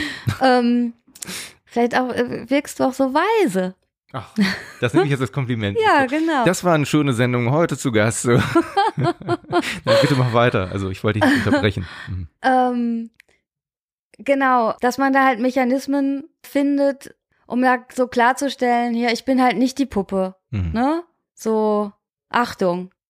Das aber auch unter Kollegen oder unter äh, im, im Musikbusiness, dass man sich dann auch, weißt du, wenn man halt nicht die ist mit, äh, ach, keine Ahnung, äh, 90, 60, 90 und High Heels und das Spiel mitmacht, Mhm. äh, muss man sich halt einen anderen Weg äh, suchen oder habe ich gedacht. Also ich glaube, das ist, das ist halt ein Buddy-Business immer noch Mhm. nach wie vor, ähm, dass man, dass einem nicht eine Kompetenz abgesprochen wird, dass man Mhm. sich Gehör verschafft, dass man und da war ich halt vielleicht äh, stückweise musste ich dann dachte ich lauter sein als andere ähm, oder äh, Mhm. pumpeliger eben sein als andere. Ich Mhm. habe mal, ich habe mal der ganzen ganzen oberen Riege, als wir bei Universal noch waren, den ganzen Chefs da hatten wir irgendwie Verhandlungen, habe ich denen das Buch äh, von John Niven Kill Your Friends mitgebracht, Mhm. An- anstatt den Blumenstrauß oder Mhm. Pralinis, was Frauen freuen sich ja darüber, wenn man Mhm. dann einen Strauß Blumen oder Päckchen oder Pralinchen Ja. bekommt. Da Ja. ich so, ja, kann man ja auch machen, ne? Ja. So, man arbeitet ja zusammen. Das war eine, das war, das war eine Frechheit. Mhm. Die waren entsetzt, als sie da mal, also das gelesen haben, beziehungsweise äh, darüber gelesen haben. Ich glaube ja nicht, dass sie es gelesen haben. Wie Hm. kannst du nur? Wie, also, das, wie kannst du nur dieses Buch, äh, das ist ja wie eine Ohrfeige, dass du uns, da geht's ums Musikbusiness, da geht's um, äh, um jemanden, der, ach, das ist eigentlich ein sehr, hast du es gelesen, hast du nicht gelesen? Ich kenne den Titel, aber ich habe es nicht gelesen, tatsächlich. Da geht's Mhm. um ein äh, A&R, Mhm. der, äh, den gab es wirklich, den gibt es wirklich, aber der hat natürlich fiktive äh, Bands Mhm, okay. und so, äh, das, ne, alles so ein bisschen überzogen. Und es geht um Drogen und es geht um Berge von Koks und es geht um äh, Musikindustrie, Musikbusiness Mhm. und was er abgelehnt hat, weil er und weil er sich auch wichtiger vorkam als die Künstler selber und und und Mhm. und. Das war so ein bisschen, war natürlich auch ein bisschen frech von mir, den so ein ne, Mhm. dieses Buch als vielleicht Spiegel, wenn sie wollen oder auch nicht, ne, je nachdem, ob sie sich, aber anscheinend haben sie sich wirklich wiedererkannt und haben das dann als Frechheit, Mhm. äh, weißt du so, und da bin ich dann halt dann auch die unbequeme Künstlerin, die, was bildet die sich denn ein? So. Ja, du funktionierst halt da nicht, sondern hast eine eigene Meinung oder manchmal dann auch, ja, wie du schon sagst, ne, so auch ein bisschen Gegenwind, das ist ja in manchen Situationen dann auch gar nicht so erwünscht. Hast du denn das Gefühl, dass das hat sich, äh, vielleicht einfach nochmal, um bei dem Thema zu bleiben, das hat sich gebessert in den letzten Jahren? Es gibt ja durchaus zumindest jetzt so ähm, immer mehr Strömungen, dass man so wahrnimmt, es gibt mehr Bewusstsein für alles Mögliche. Ähm, würdest du sagen, das betrifft auch die Musikindustrie oder auch jetzt die Rolle der ich, ja, ich glaube nicht, dass sich da so viel getan hat, aber ich glaube, Mhm. man ist auf dem Weg, man geht so erste Schritte, hm, die man aber nur geht wegen der Außenwahrnehmung. hm, weil es nun mal gerade Ja, okay. Thema ist und weil halt viele MusikerInnen auch dafür kämpfen und auch laut werden, hm, was ich gut finde. Mm, Aber so richtig was getan hat sich, hat sich, glaube ich, hat sich da, glaube ich, auch noch nicht. Und ich, also, hm. ach, ja, es ist, glaube ich, echt noch ein, ein langer, ein, ein langer Weg, dass man da gar nicht mehr drüber nachdenkt, dass es äh, eine, eine Gleichgesinnung, Gleichberechtigung in, äh, Hm. überhaupt gibt. Gibt es etwas, weil du gerade auch sagtest, ähm, du hast jetzt ein sehr langes Künstlerleben auch oder Künstlerinnenleben auch erlebt. Gibt es etwas, wenn jetzt jemand zuhört, eine junge Künstlerin oder jemand, die vielleicht auch gerade Texte schreibt, auch der natürlich, das spielt ja gar keine Rolle, also jemand, der Mhm. sich künstlerisch irgendwie betätigen möchte, gibt es etwas wie so eine Art goldene Regel, eine Weisheit, die du gerne vermitteln würdest und sagen würdest, Do's and Don'ts bei Ah. Susi? Ja, ich äh, eine goldene Regel weiß ich nicht, aber ich glaube so, dass man aus sich rauskommt und mal von oben sich das Ganze betrachtet, sich selber auch, also die Perspektiven auch wechselt, immer mal wieder und sich hinterfragt, das ganze Ding hinterfragt und nicht einfach alles so so hinnimmt, wie es wie es kommt, weil man hat eine Stimme und man ist auf Augenhöhe, egal ob du eine junge Künstlerin oder Künstler bist oder ein alter Sack oder eine alte Sack Säckin. ähm, also du, du hast eine Haltung, du hast deine Meinung und es ist kein, es ist nicht schlimm, das kundzutun und es ist auch nicht schlimm, Fragen zu stellen Mhm. und auch dahinterher zu sein, weil es geht um deine Kunst, es geht um dein, es geht ja um dein ganzes Leben Mhm. und das, das Bewusstsein immer wieder auch deinen Partnern und äh, klar zu machen, finde ich, dass ähm, da darf man sich nicht zu scheu, zu schade für sein. Das ist wichtig, finde ich. Das ist extrem wichtig.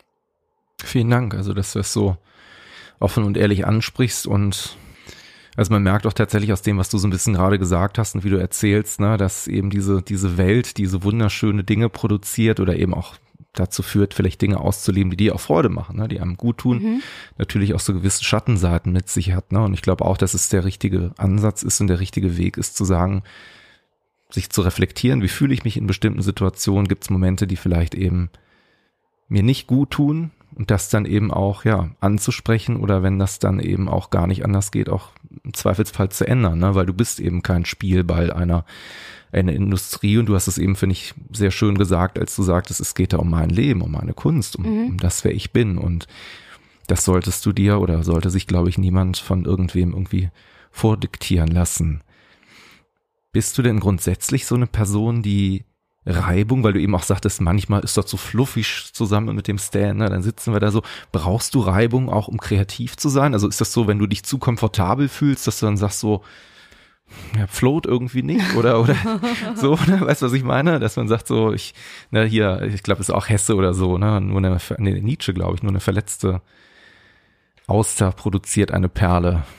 Was Nietzsche, Hesse, weißt du das? Äh, Es war ein sehr schlauer nicht. Mensch, Ja, ja, mal so. ist ja so, da muss ja ein Sandkorn reinkommen in so eine Auster, Da ne? muss einiges passieren, ja, bevor eine Perle Ja, kommt. verdreckt muss die Verdreckt sein. muss die sein, direkt Ja. schmutzig. Na, Gut. da muss Sand rein und dann um das Sand äh, bildet sich dann das Perlmutt um das Korn, Okay. das Sandkörnchen. Und in eine, in eine Auster äh, kommt ja, also um so eine Muschel kann ja nur Sand rein und wieder raus, wenn die nicht richtig oh, klarkommt damit. So. Hast du mal so Perlenzucht betrieben oder wo Mhm. ist dieses Ja, Wissen, ja. Wissen hergekommen? ja, so. ich bin Perlen. Perlentaucher. Taucher. Tauch. Ich habe, äh, weißt du, ich habe doch vorhin erzählt in der Normandie, wo ich dann die Ja. heiße Cola bestellt habe. Ja. Da habe ich meine Austernbänke. Weißt du, ich habe halt die Ja. Millionen, deshalb war ich zehn Jahre nicht im Business. Ich habe mich um meine Austern gekümmert. Und, und dann ist, ist so das Hobby ist dann Schmuckdesign oder, oder wie Ja, ja, klar, verarbeitest wie eine weiter? Spielerfrau. Ja? Ja, sicher. Gibt's so, Ich gibt's muss so ja als Frau muss ich ja auch mich selbst verwirklichen. Und da, da designe ich halt gerne Schmuck. mit Perlen geht das besonders gut, das kann ich mir gut vorstellen.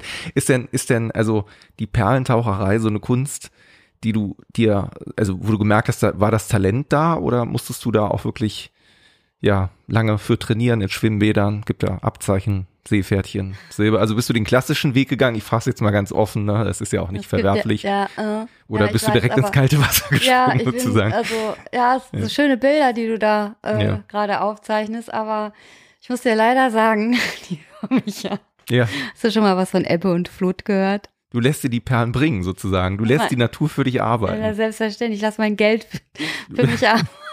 Da, da kommt der Begriff Offshore-Konto wahrscheinlich her, oder so? Ja, so, ne? ja. Ja, guck mal, so. Aber so kannst du doch, du bist ein cleveres Kerlchen, kannst eins und eins zusammenziehen. Ja, schau mal, also auf einmal erschließen sich mir Zusammenhänge, die ich vorher so gar nicht gesehen habe. Also ich bin, aber guck mal, Reibung äh, Ja. Mhm. erzeugt ja Energie und Energie ist ja auch erstmal irgendwie was ganz Gutes. Und äh, Reibung im Sinne von ähm, aneinanderreiben, äh, was, was, was erzeugen, was kreieren, Mhm. indem man sich austauscht, Ping-Pong, äh, sich die Bälle hin und her äh, äh, schiebt? Nee, Belle Schiebt, schiebt, man schießt. schießt. kommt Pongt, immer drauf an, auf dein, die- auf dein sportliches. sich die Bälle hin und her ponkt, oder Ponkt, pinkt genau, pinkt, oder ja. wie auch immer, Rückhand, Vorhand, whatever. Ähm, achso, im, ja, ich bin ja, ja, ich bin ja außer im Golf. Ich habe? Tischtennis mal gespielt, tatsächlich, längere Zeit. Ja, ich aber auch nur in der, in der Grundschule. Tischtennis oder Golf? In der Grund Kindergarten habe ich Golf gespielt. Ja. Das war dann mit der Schwester zusammen, die gependelt hat vorher, welcher Ja. Schlag. Genau, genau, die Golfschwester. Die Golfschwester, genau. Sie fuhr einen Golf. Ja. ja. Ähm, ja. Hm? Genau. Äh, finde ich spannend, finde ich äh, Ja. interessant. Ähm, ich diskutiere gerne, ich debattiere gerne, ich habe auch gerne Recht. Mhm. Was das ja auch mit sich bringt, dass wenn man so zwei Standpunkte hat ne, und Ich dachte, wenn man mit dir debattiert, bringt es das automatisch mit sich, dass du am Ende immer recht hast. Okay, ja gut. ja, das kannst du natürlich auslegen, wie du willst. Ja gut. Nee, aber ich finde das dann gut und sich halt auch von was anderem überzeugen zu lassen und so. Das ähm, Hm. Diskurs. Ich finde den, ich, ich liebe den Diskurs. Hm. Ja, das finde ich schön, weil du bist ja genau im richtigen Format dafür. Also ein Podcast ist ja durchaus auch dafür da. Wie lange sitzen wir hier eigentlich? Ja, ich, ich guck die ganze Zeit. Hast du eine Uhr, wo du, wo du weg musst? Ich fahre dich sonst Nee, aber auch gerne ich habe, ich habe, äh, ich habe, äh, ich hatte früher mal Uhren, Ja, ich auch. Armbanduhren. Die habe ich aber immer beim Sportunterricht ähm, spätestens verloren. Oh Ähm. mein Gott, äh, wir haben ja wirklich, dass die Zeit ist verflogen. Ja. Toll, das Das- ist doch super. Eigentlich ist es gut, ne? Wollte ich gerade sagen. Also ich meine, Montage finde ich ja immer sonst sehr anstrengend. Ich weiß nicht, wie du so tickst, ob du so sagst, die Woche beginnt, ich pflücke den Tag, der frühe Vogel fängt den Wurm Nee. und so. Nee, hat man ja als, ähm, als Musikerin an sich gibt's ja eigentlich, äh, es gibt zwar schon die Wochentage, aber ähm, es gibt ja auch so Wochenende oder so nicht, ne? Mhm. Man hat ja nicht so einen Tagesablauf oder so einen Wochenablauf wie, wie viele andere. Weiß ich nicht, als Freiberufler wahrscheinlich Mhm. eh nicht, ne? Dann, äh, da muss halt irgendwie, da muss halt samstags oder sonntags noch ran, um was fertig Mhm. zu bekommen. Oder die Konzerte sind ja nun auch eher Absolut. am Wochenende oder Festivals oder so. Deshalb bin ich das schon so lange gew gewöhnt, dass mir ein Montag genauso viel Spaß oder nicht so viel Spaß machen kann wie ein Freitag oder so. Oder der kleine, der, der kleine Freitag äh, ist doch der Donnerstag, habe ich jetzt letztens gehört. Ja, ja, ist auch sehr schön. Es gibt Hoffnung, ne, so auf, aufs Wochenende. Also ich Mhm. muss tatsächlich sagen, ich finde so Montage immer, weiß ich nicht, ich habe mal, jetzt erzähle ich dir was, aber das ist so statistisch irgendwie, also ich habe mal so, ich mache das immer noch, ne? Ich habe im Februar angefangen, jeden Tag so viele Liegestützen zu machen, wie ich schaffe. So. Und es gibt ähm, einen Tag in der Woche, und das ist wirklich der Montag, wo ich in dieser Kurve, wenn es um Liegestützen geht, die wenigsten schaffe. Das ist erstaunlich, aber Vielleicht ist das auch psychologisch, ne? Weil ich weiß, dass Montag ist, schaffe ich weniger. Also ist ja die Frage, wie, wie die Na Dinge klar. zusammenhängen. Ne? Als Philosophin muss ja auch gucken, wo die Kausalität herkommt. Ne? Ist die Frage, schafft der Montag weniger Liegestützen oder schafft der weniger Liegestützen, weil er denkt, es ist Montag? Vielleicht ist ja auch Samstag ein Tag, an dem ich weniger Liegestützen schaffen würde, wenn ich denken würde, es wäre eigentlich Montag. Weißt du, was ich meine? Ja, ja, ich glaube schon. Du müsstest mal Keine so eine, Psychologie, ne? So, hm. ja, du müsstest, genau. Das, ich glaube, das liegt daran. Vielleicht müsste ich eine Behandlung, wolltest du sagen? Oder? Vielleicht solltest du einfach mal, äh, Ja. weiß ich, Wochentage äh, vergessen. Hast du, also kennst du das nicht, dass du manchmal denkst, es ist irgendwie, es ist Mittwoch, aber es ist schon Freitag oder es ist erst Ich habe das, ich Montag hab das mit Monaten oder Jahren. Also manchmal denke ich mir, ach guck mal, es ist doch schon 22 und dann ist immer noch 2021 oder oder sowas, weißt du so. das ist doch schön. Ja. Zeig da so, hast du da baust du dir kriegst du dir eine eigene kleine Zeitmaschine Es ist äh, ja, es ist positiver Eskapismus, könnte man das auch nennen, ne? oder so. Fluxkompensator. Oder Fluxkompensator, ja, die Dinge, die wirken ja zusammen, das stimmt. Weil ich meine, du bist ja wahrscheinlich auch voller Freude auf die kommenden Jahre, die jetzt kommen, weil ähm, auf das Ende. auf das Ende, genau.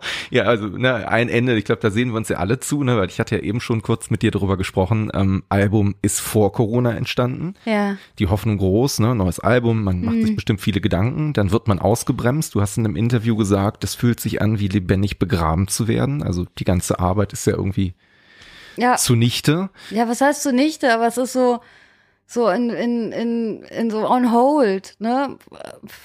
Hm. Also doch, es ist schon ein bisschen so wie wie wenn man also natürlich nicht so drastisch und dramatisch, aber schon irgendwie wie lebendig begraben zu sein.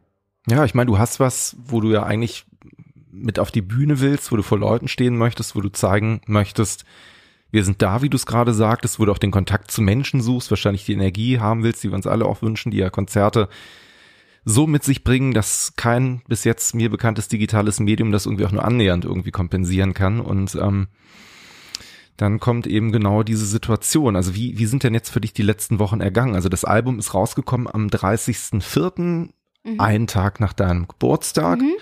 Also im Prinzip ein Geburtstagsgeschenk für dich selbst. Mhm. Und wie hast du jetzt die letzten Wochen so verbracht und erlebt und wahrgenommen? Also es war, es war schon viel ähm, vorher auch an so ähm, Promotionarbeit, mhm. Promotionsarbeit, mhm. die man macht, die jetzt aber auch anders ist durch Corona. Sonst ist mhm. man ja, ähm, sonst ist man ja zu den Radiostationen zum Beispiel gefahren, weil man dort in der, in der Nähe an mhm. dem Abend selber oder am Tag drauf ein Konzert gespielt hätte. Mhm. Deshalb hat man ganz viele Radiostationen abgefahren. Das hat man ja jetzt nicht, mhm. sondern man, äh, ich habe das dann von zu Hause aus gemacht, also mit so verschiedenen Apps, die die Radiostationen mhm. haben. Ich habe äh, das aufgenommen, mit äh, in Computer reingesprochen oder in ein Mikrofon, das dann und dann dahin geschickt äh, mit den Telefon. Ich hatte dann in der am einen Ohr das äh, einen Kopfhörer für ein Telefon, damit es keine mhm. ähm, Rückkopplung gibt. Rückkopplung genau. gibt mhm. und hatte dann teilweise wirklich Kabelsalat und ne, so überall ja. äh, irgendwo ein Kabel und das ist dann, ich höre gar nichts, ich höre gar nichts, was kann das sein, was kann ich sein? Hatte ich das falsche Kopfhörer rein mhm. und habe schon den Moderator verrückt gemacht. Mhm. Äh, gut, dass es keine Live-Aufzeichnung mhm. war, aber so war das dann halt schon, schon sehr viel, so bam, bam, bam. Und jetzt ist es quasi so, als würde man so ein bisschen in ein Tourloch fallen, weil was mhm. soll, was kommt denn jetzt noch? Was meinst du, warum ich hier so lange sitze, Micha? Tja, weiß ich nicht. Ich dachte, weil, die, weil, die, weil, der, weil der Kaffee so lecker ist, die Schokodrops, die hier aufgebaut ähm, ja. Damit ich das irgendwie dieses Tourloch über. Nein, aber ja. das ist, ist ja klar, weil sonst wären wir jetzt unterwegs, ne? Mhm. Und ähm, das fällt natürlich weg. Und wir haben, es gibt natürlich nichts anderes, als darauf zu hoffen, dass der Bums und der Sums jetzt irgendwie doch in den Griff zu kriegen ist. Mhm. Und aber ich habe auch mit unserer Booking-Agentur gesprochen und in diesem Jahr kannst du ja, du kannst, also mhm. es, es, du kannst keinen, du kannst nichts buchen im Vorfeld, weil mhm. es geht einfach, das Risiko ist einfach zu, es ist einfach zu groß, weil keiner kann dir eine Zusage geben, keiner gibt dir eine Zusage, weil es mhm. einfach alles zu heikel ist. Äh, Festivals, die ein perfektes Hygienekonzept entwickelt hat. Ja. Das Fusion zum Beispiel. Ja. Bis, bis kurz vor, vor ein paar Tagen stand es alles und dann doch mhm. abgesägt. So, und das ist halt einfach die Situation und wir müssen das jetzt einfach gemeinsam aushalten und gemeinsam durchhalten. Wir mhm. haben ja gar keine andere Möglichkeit. Und wenn sich irgendwas ergibt, ein kleines draußen Konzertchen und, und, und, und, dann bin ich natürlich spontan und flexibel sofort am Start. Aber ich kann, ähm, wir können nichts, gar nichts planen. Mhm das, was wenigstens vielleicht so am Rande noch, wenn man das sagen kann, zumindest noch Hoffnung gibt. Jetzt abgesehen davon, dass ja wirklich zum Glück auch die Zahlen sich äh, besser entwickeln und es ja aussieht, als würden wir, ich will das jetzt gar nicht aussprechen, weil ich es ein paar Mal schon irgendwo an anderen Stellen ausgesprochen habe, dass man irgendwann mal so ein Ende der Pandemie in Sicht hat. Ähm, aber die Kritiken auf euer Album sind ja extrem gut. Also ich habe jetzt sehr viel, ich weiß nicht, ob du das so ein bisschen verfolgt hast, aber wirklich sehr im Detail auch immer gelesen und ich glaube, du sprichst gerade oder ihr, das ist ja nicht nur dein Album, sondern ihr macht das ja als Klee zu, zu zweit jetzt gerade auch. Ihr sprecht ja, glaube ich, gerade sehr vielen aus der Seele und dieser ja, vielleicht war es ja doch ein glücklicher, eine glückliche Fügung, dass der Titel, die Dinge, die vielleicht auch im Vorfeld produziert worden sind, jetzt einfach auch den Zeitgeist gerade so treffen und Menschen wie mich zum Beispiel jetzt auch in dem Moment sehr berühren, weil man sagt, ja, die Inhalte sind mir sehr nahe gleichzeitig und das finde ich bei euch immer sehr schön. Ihr habt, ähm, wie du auch sagtest, diese, diese Leichtigkeit drin. Es ist nie es belastet einen nie beim Hören, um es mal so zu sagen. Ne? Ich mhm. habe jetzt nie das Gefühl, ich muss jetzt mal kurz das Radio ausmachen oder mein, mein, meine Musikbox abstellen, um jetzt mal irgendwie drei, vier Stunden tief durchzuatmen, sondern das hat immer noch eine, ja, diese, diese fluffige Leichtigkeit und so da drin. Und das finde ich, finde ich unheimlich schön. Ich glaube, das kommt gerade, so wie ich das jetzt eben sehe, in vielen Kritiken in der heutigen Zeit jetzt auch gut an. Und das freut mich eben auch für euch. Das freut mich auch und ich danke dir dafür, dass du das so sagst. Das ist doch schön. Also ich, ähm, ich habe das auch so eher so gesehen, dass wir mit dem Album, weil es halt auch ne, in einer Zeit auch entstanden ist, wo ich mich nach Trost und Nähe und mhm.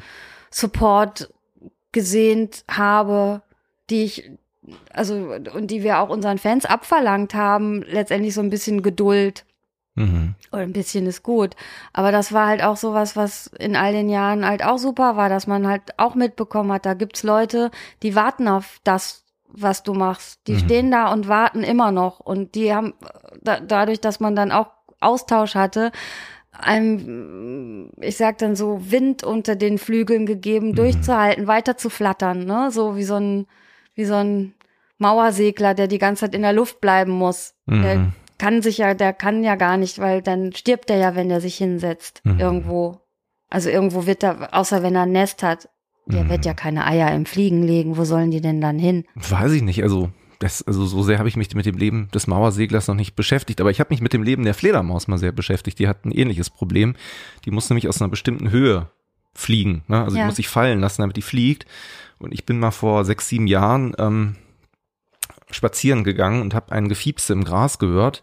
Und es war eine kleine Fledermaus. Und dann habe ich ähm, geguckt, was man tun kann und habe die Tierschutzrettung angerufen. Die haben mir gesagt, ja, die muss irgendwie eine etwas höhere Höhe und dann lässt sie sich runterfallen und fliegt. Und dann habe ich das gemacht und hatte das Verlangen, muss ich ganz offen sagen, weil diese Fledermaus so unheimlich süß und weich aussah, das Gefühl, ich muss sie mal kurz streicheln. Und hab die dann gestreichelt, in dem Moment hat die mich gebissen. So was ich auch nicht so schlimm fand, weil das war eine sehr kleine Fledermaus, das tut jetzt nicht weh, ne? das ist jetzt kein unangenehmes Gefühl oder so. Und dann habe ich aber ähm, ja, das erzählt, dass ich hier ein bisschen hat so einen kleinen Tropfen Blut da und ich wusste nicht, dass Fledermäuse ähm, die Tollwut übertragen können. Mhm. Das war dann so das Thema. Und dann hat man mich dann in die ähm, in das Tropeninstitut hier in Düsseldorf gesteckt, also für Tropenkrankheiten. Und dann habe ich dann Impfungen bekommen, wurde auch in Quarantäne gesteckt, weil ich eben dieser Fledermaus helfen wollte und gleichzeitig irgendwie noch Zuneigung schenken wollte. Mhm. Und das war vielleicht nicht die cleverste Idee. Okay, du weißt schon, was die Fledermaus auch beschuldigt wird jetzt für diese Pandemie ja, vielleicht. Sein. Also was genau diese Fledermaus wahrscheinlich und gerettet hat. Ja. Du wunderst dich nicht, dass du anstatt eines Fußes eine Hufe hast jetzt? Ja, weißt du, also ich meine, das ist ja das Schöne. Also ich meine, ich bin jetzt wirklich erprobt und darf mich Batman nennen. Das ist zumindest mal eine Sache. So, ich meine, wer kann das von sich behaupten, so heutzutage, ne? Und ähm, das ist eine Sache, auf die bin ich unheimlich stolz. ja, wunderbar. So, wechseln wir mal gekonnt das Thema und gehen wir zu anderen Sachen. Dieses Jahr passiert ja noch eine ganze Menge anderes, nämlich unter anderem sind ja, wie wir alle wissen, im September die großen Wahlen. So, ne?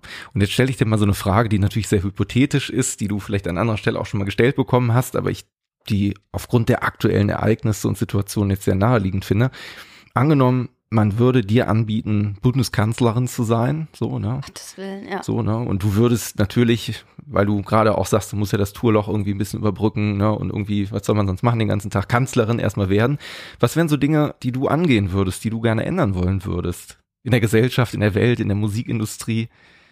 Aber das, du, du sagst das jetzt so, als hätte man, als wäre man so almighty irgendwie als Kanzlerin. Das Stell dir vor, das wäre so. Ja, aber dann hast du ein falsches Bild gewählt. Tut mir leid, dass ich das jetzt sagen muss, aber äh, als Kanzlerin und ja. Politiker müssen ja so unfassbar äh, diplomatisch äh, hm. Talent haben, äh, um, um das auszuhalten und durchzuhalten. Also das ähm, war schon schwierig, aber ähm, also was ich ohne das Bild einer Kanzlerin, weil das, also das kann ich mir dann gar nicht so vorstellen, da in so einem Büro da zu sitzen und dann ähm, Gesetze zu besprechen. Und ich glaube, ich wäre auch viel zu leidenschaftlich mhm. äh, für eine Politikerin und dann auch in dem gleichen Atemzug viel zu schnell beleidigt wenn dann alles anders kommt, als ich es eigentlich vorbereitet habe und geplant habe und äh, mhm. auch für gut befinden habe und auch Expertenmeinungen meiner Meinung sind und äh, ja. aber dennoch äh, alle anderen äh, Landesfürsten sich gegen meinen Ratschlag ent entscheiden, obwohl mhm. äh, Virologen gesagt haben, nee, ihr müsst das Land mhm. zumachen, aber alle machen es nicht und mhm. dann ähm, das könnte ich nicht aushalten, glaube ich. Dann darfst du die, dann darfst du die kleine Susi sein, die einen Brief schreibt an die an diese an Politiker, an den Weihnachtsmann genau. Lieber sagt, Weihnachtsmann, ich wünsche mir. Ich wünsche mir genau. ähm, ja, ich finde natürlich, ich das kann man aber nicht verordnen. Ich würde mich total freuen, wenn die Leute wirklich achtsamer wären im Umgang miteinander und äh, Respekt, äh, respektvoller auch sind und äh, und ja, wie soll ich sagen, dem in der Wahrnehmung, ne, in der Wahrnehmung des Gegenübers und in der Wahrnehmung in der Gesellschaft, in der ich mich befinde, andere Maßstäbe auch sehen und Augen, auch auf Augenhöhe, egal welcher Mensch das, das ist, zulassen könnten. Und nicht immer nur in vorgefertigten Strukturen und Wunden rumporkeln, ähm, sondern bemüht sein, irgendwie ein friedliches Miteinander zu gestalten, auch eine Zukunft mitzugestalten. Das hat natürlich nicht nur gesellschaftspolitisch, sozial eine Bewandtnis, sondern halt auch Zukunft zu gestalten für die Zukunft. Und mhm. zwar, dass man halt eben auch die Umweltpolitik sich da auch bewusster verhält, auch im eigenen kleinen. Äh, ich finde das, ich finde es so beängstigend, dass dass eine Generation, eine junge Generation, eine Klage einreichen muss bei der Welt, mhm. damit sie Gehör finden, damit umweltbewusster gelebt wird und produziert wird und gearbeitet wird, was ja eigentlich eine Selbstverständlichkeit ist, mhm. dass da noch was übrig bleibt für nachfolgende Generationen. und ich meine, das kannst du dir ja irgendwie, wir sind mit Helmut Kohl und äh, mhm. Also ich. Ich auch, nicht. ich kenne ihn auch. Du bist ja jetzt viel jünger, als ich dachte. Ja, aber ich habe ich hab diesen Namen schon mal gehört. Gut. ja. äh, groß geworden. Mhm. Äh, wenn man einfach nur das ist ja auch kein Geheimnis, da bedenkt, äh, welche Prioritäten da gesetzt wurden. Die Lobby, dass, dass, äh, äh, dass wir jetzt zum Beispiel äh, den Digitalaufbau in mhm. Deutschland, mhm. dass der so gescheitert und so gar nicht da ist, haben wir diesem Menschen zu verdanken, mhm. der dieses Land geleitet hat, der äh, zu Angela Merkel mein Mädchen gesagt hat. Mein Mädchen sagt Heidi Klum zu ihren Mädchen. Mhm. Ich meine, da wirst du doch verrückt im Kopf, wenn du dir das alles, wenn das alles irgendwie immer da ist. Mhm. Ähm, Atomstrom, der sauberste Strom. Äh, ja, Halleluja, war eine große, war, haben alle gedacht, das ist, das ist super, das hat äh, günstiger Strom, billiger Strom, mhm. um 20 für 20 Jahre einer Generation günstigen Strom nach Hause zu liefern, was aber 20.000 Jahre abzubauen ist, dass man sich mhm. jetzt überlegt, was machen wir denn für Schilder an diesen an diesen äh, verseuchten ja. äh, äh, äh, Fässern, damit dann irgendwie in ähm, 20 Millionen Jahren, falls es dann die Menschheit noch geben sollte oder welche Wesen auch immer, mhm. damit die auch dann verstehen, bloß nicht anfassen, bloß nicht in die Nähe kommen. Mhm. Wenn was rot, vielleicht ist rot ja dann eine, eine Farbe der Erlaubnis, man weiß es ja nicht. Da sind jetzt Leute wirklich mit beschäftigt, Warnschilder für die Zukunft zu entwerfen. Und das mhm. ist doch irre alles. Ich fand, das klang gerade sehr souverän. Also sehr, sehr politisch hätte ich dir abgenommen. Also wenn du gesagt hättest, das wäre jetzt nicht nur der Wunsch der kleinen Susi, sondern das wäre meine Antrittsrede mit meinem Wahlprogramm. Ja, also was ich sagen kann ist, ähm, was ich mir wünsche als mhm. kleine, als, als kleine große Susi, ich wünsche mir, dass alle im September zur Wahl gehen und dass sie sich bewusst darüber sind, auch wenn sie so verdrossen sind über das, mhm. was in den letzten äh, fast zwei, ja, anderthalb Jahren hier äh, die Politik auch veranstaltet hat und nicht mhm. veranstaltet und gemacht und nicht gemacht hat. Es geht nicht, also man, also man sollte sich schon bewusst sein, dass wenn man nicht wählen geht, dass man seiner Stimme ganz einfach einer anderen Partei Absolut. überlässt und nicht seine Politikverdrossenheit damit ähm, zum Ausdruck bringt. Das ist, das ist nämlich nicht so. Und bestenfalls sollte es auf dem Wahlzettel einfach auch eine ein, ein, ein Ding geben, ein, ein, eine Möglichkeit, ein Kreuzchen zu machen, wo dann steht, ich wähle nicht. Mm, ja, ist gut, das stimmt. Weil man dann deine, ja. deine Stimme dein, äh, als Bürger wird gezählt, mm. aber du, ähm, du hast, du machst den Stimmzettel ja in dem Sinne ungültig oder nicht gültig, mm. also nicht gültig, aber du gibst deiner Stimme nicht einer Partei, der du die sie vielleicht niemals geben wolltest. Mm. Und das finde ich ganz wichtig, dass man das irgendwie jetzt noch mit Nachdruck allen Leuten mit auf den Weg gibt, ne, damit man das ähm, verinnerlicht, dass es eben nicht so ist, durch nicht hingehen, äh, ähm, seinen Unmut kund zu tun. Ich bin, ähm, ich bin, ich habe mich als Wahlhelferin dieses Jahr Okay. gemeldet. Ich wollte das mal mitmachen. Also du sammelst sozusagen die Stimmen ein und wertest die dann Ja, man ist dann oder? Beisitzer, weil ich das zum ersten Mal mache. Okay. Und wenn man das schon häufiger gemacht hat, dann äh, steigt man auch auf und kann auch mit aussortieren. Ich, Okay. ich äh, bin, bin nur Beisitzerin. Ähm, Also bei dir in Köln sozusagen im Genau. Kreis, wo du bist, ne? Dann, Genau. Okay, verstanden. genau. Und da kann man auch so ein bisschen hinter die Kulissen gucken. Außerdem Mhm. habe ich das auch gemacht. Und das fand ich eine, das fand ich eine gute, also eine gute Möglichkeit, eine gute Idee. Es wurde gesagt, wenn man sich als Wahlhelfer Mhm. äh, bewirbt, dann ähm, wird die Impfpriorisierung äh, auch aufgehoben und man wird geimpft werden Okay. rechtzeitig. Mhm. Dann habe ich da angerufen und in Köln am Telefon war dann ein sehr netter Herr, der sagte, ja, ja, kein Problem, melden Sie sich dann und dann und äh, schreiben Sie da eine Mail hin und so. Ja, super, mache ich. Dann habe ich gesagt, darf ich mal fragen, wie das denn so ist? Sind denn jetzt besonders viele dieses Jahr, die sich Mhm. gemeldet haben wegen dieser Option zu einer Impfung? Und dann sagte der, ich darf Ihnen natürlich keine Zahlen nennen. Ja, genau. Aber ich sage Ihnen eins. Die Kölner Bevölkerung ist in diesem Jahr sehr politisch interessiert. Okay. Und ich, also, ich meine, was hast du sonst für eine, also, Mhm. einen Ausblick als 18-Jährige oder Mhm. 18-Jähriger an eine Impfung zu kommen? Mhm. Das fand ich halt super. Und dann halt so ein bisschen, ich fand das so ein bisschen so eine Win-Win-Situation. Ja. Halt auch ein bisschen politisch äh, äh, Interesse oder das so, so mitzumachen. Mhm. Denn ich glaube ja feste, dass man, dass man ja nicht, also als, ja, als, als Bürger die, dieses Landes hat, also, oder überhaupt als Bürger in, hat man ja nicht nur Rechte, man hat auch Pflichten. Mhm. Also man kann nicht nur nehmen, nehmen, nehmen und sagen, das steht mir zu, das steht mir zu. Man muss auch was geben, man muss auch was tun, um das Ganze gesund und aufrecht zu erhalten. Also ich kann an der Stelle nur sagen, ich freue mich sehr, dass du mir, dass du mir deine Stimme gegeben hast, dass du heute, dass du heute hier bist. Ähm, ein Übergang, toll. ja, oder? Ich hatte ja fünf Minuten Zeit, mir was zu überlegen. Entschuldigung, Nein. ich habe fünf Minuten.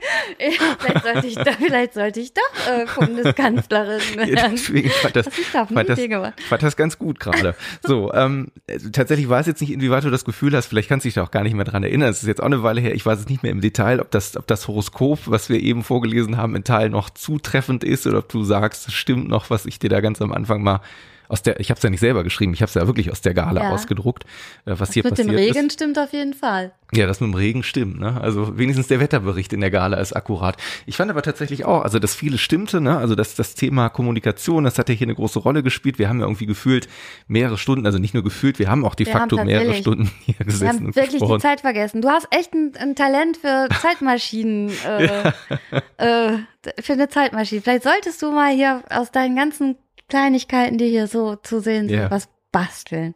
Ja, du wirst dich wundern, wofür dieses kleine Samurai-Schwert ist, Susi, aber genau das spielt die zentrale Rolle in diesem ganzen kosmischen Plan, der sich Mein Blick gerade hängen geblieben. Ja, genau, ne, der sich demnächst irgendwie auch äh, allen erschließen wird. Also ich freue mich, dass du da warst und dass wir gemeinsam. Das heißt, was, aber das kann jetzt alles heißen. Das kleine Samurai-Schwert steckt gleich in meinem Hals und ich werde niemals mehr nach Hause kommen und das ist das, was die Zukunft ist. Also, wie gesagt, ne, also jemand, der, der von der Fledermaus gebissen wurde, der hat sicherlich andere Pläne mit dem kleinen Samurai-Schwert. Also, um dich erstmal zu beruhigen, das ist ein Brieföffner. Das heißt ja nichts. Damit wurde bei Stelle? Inspektor Barnaby schon der ein oder andere Serienmörder erwischt. Ja, aber der erinnert mich, äh, das erinnert mich, das ist, ich finde, das ist ein Zeichen dafür, dass ähm, Schärfe im Essen genauso wichtig ist wie eine scharfe Klinge. So, Scharfe ne? Zunge. Scharfe Zunge, genau. Eine scharfe Zunge genauso wichtig ist wie ein scharfes Schwert. So, als Philosophin müsstest du das jetzt sehr gutieren, was mir da so äh, Ja, spontan durch deine Hilfe in den Sinn geschwoben ist. Absolut. Ich, also ich könnte, also eins plus. Dankeschön. Hast du so ein gutes Abitur? Ähm, mein Studium war besser als mein Abitur, was daran lag, dass ich mein Studium interessanter fand als mein Abitur. Aber ähm, ich war nicht unbedingt besonders interessiert an allem, was in der Schule stattgefunden hat.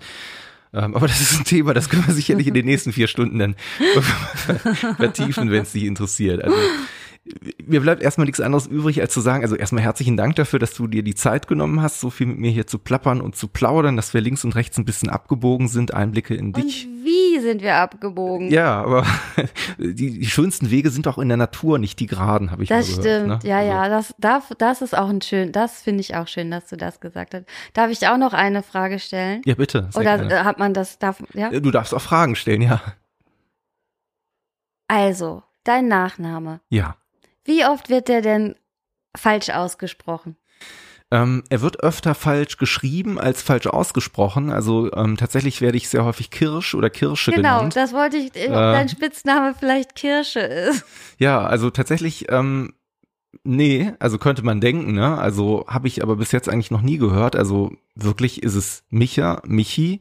Also früher, das verrate ich jetzt dir und dann auch den anderen fünf Leuten, die zuhören, nein, bis hierhin. Mein Bruder konnte früher kein CH aussprechen, deswegen hat er mich immer Mimi genannt. Ne? Oh. So, dann war ich der Mimi. Und aber ansonsten ist tatsächlich irgendwie Micha und Ich Michi. dachte, weil, weil man, wenn man, wenn man das liest, Micha Kriesch, genau.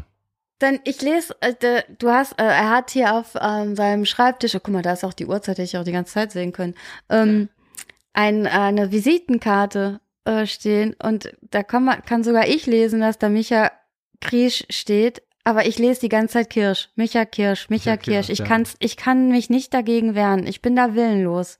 Ja. Ich habe es auch nur dahingestellt, damit ich nicht vergesse, wie ich heiße. Ne? Also manchmal ist man ja selber auch mit so vielen Dingen beschäftigt, dass man solche Dinge dann vielleicht nicht immer so präsent hat. Aber tatsächlich ähm, muss ich ganz offen gestehen, wenn wir jetzt dabei sind, uns solche Offenbarungen nochmal zum Ende hin irgendwie zu geben, dass ein Bekannter von mir, der heißt mit Nachnamen Max, also er heißt mit Vornamen Max und mit Nachnamen heißt der Kersting, der macht auch sehr viele wunderbare Kunstsachen. Falls jemand es interessiert, kann man das natürlich auch online irgendwie alles finden. Und ähm, ich musste mich wirklich in meinem Kopf heute so ein bisschen umpolen und sagen, wenn ich deinen Namen sage, sage ich Susi Kerst Gens. Und dann habe ich immer an Gänse gedacht, so damit ich Ja. irgendwas im Kopf habe, so was mir so ein bisschen hilft, Ja. irgendwie nicht dazu abzuleiten, zu sagen, und Was- Susi Kersting ist heute. Oh, oh, oh, An Gänse hast du gedacht? Ja. Eigentlich so Schnatter. Nee, also wegen dem Namen. Also weißt du so, ich meine, manchmal hilft das ja so, so, so eine Met- Metapher oder so ein Bild im Kopf zu haben, um klarzukommen, weißt du so, Ja, um klarzukommen. um klarzukommen. Ich meine, mehr will man gar nicht im Leben, oder? Ja, komm mal klar auf dein Leben. Also ich danke dir, Micha Kirsche. Danke dir, Susi. Bis Ker- zum nächsten Kersting. Mal. Genau. Danke dir, Kerstin. Ja, so heißt meine Frau, Kerstin tatsächlich. Also. Guck mal, dass du, das ist ja auch eine Leistung, dass du nicht da Oder, durcheinander kommst. Ja, so, ja ne, was man so alles im Kopf haben muss. uh.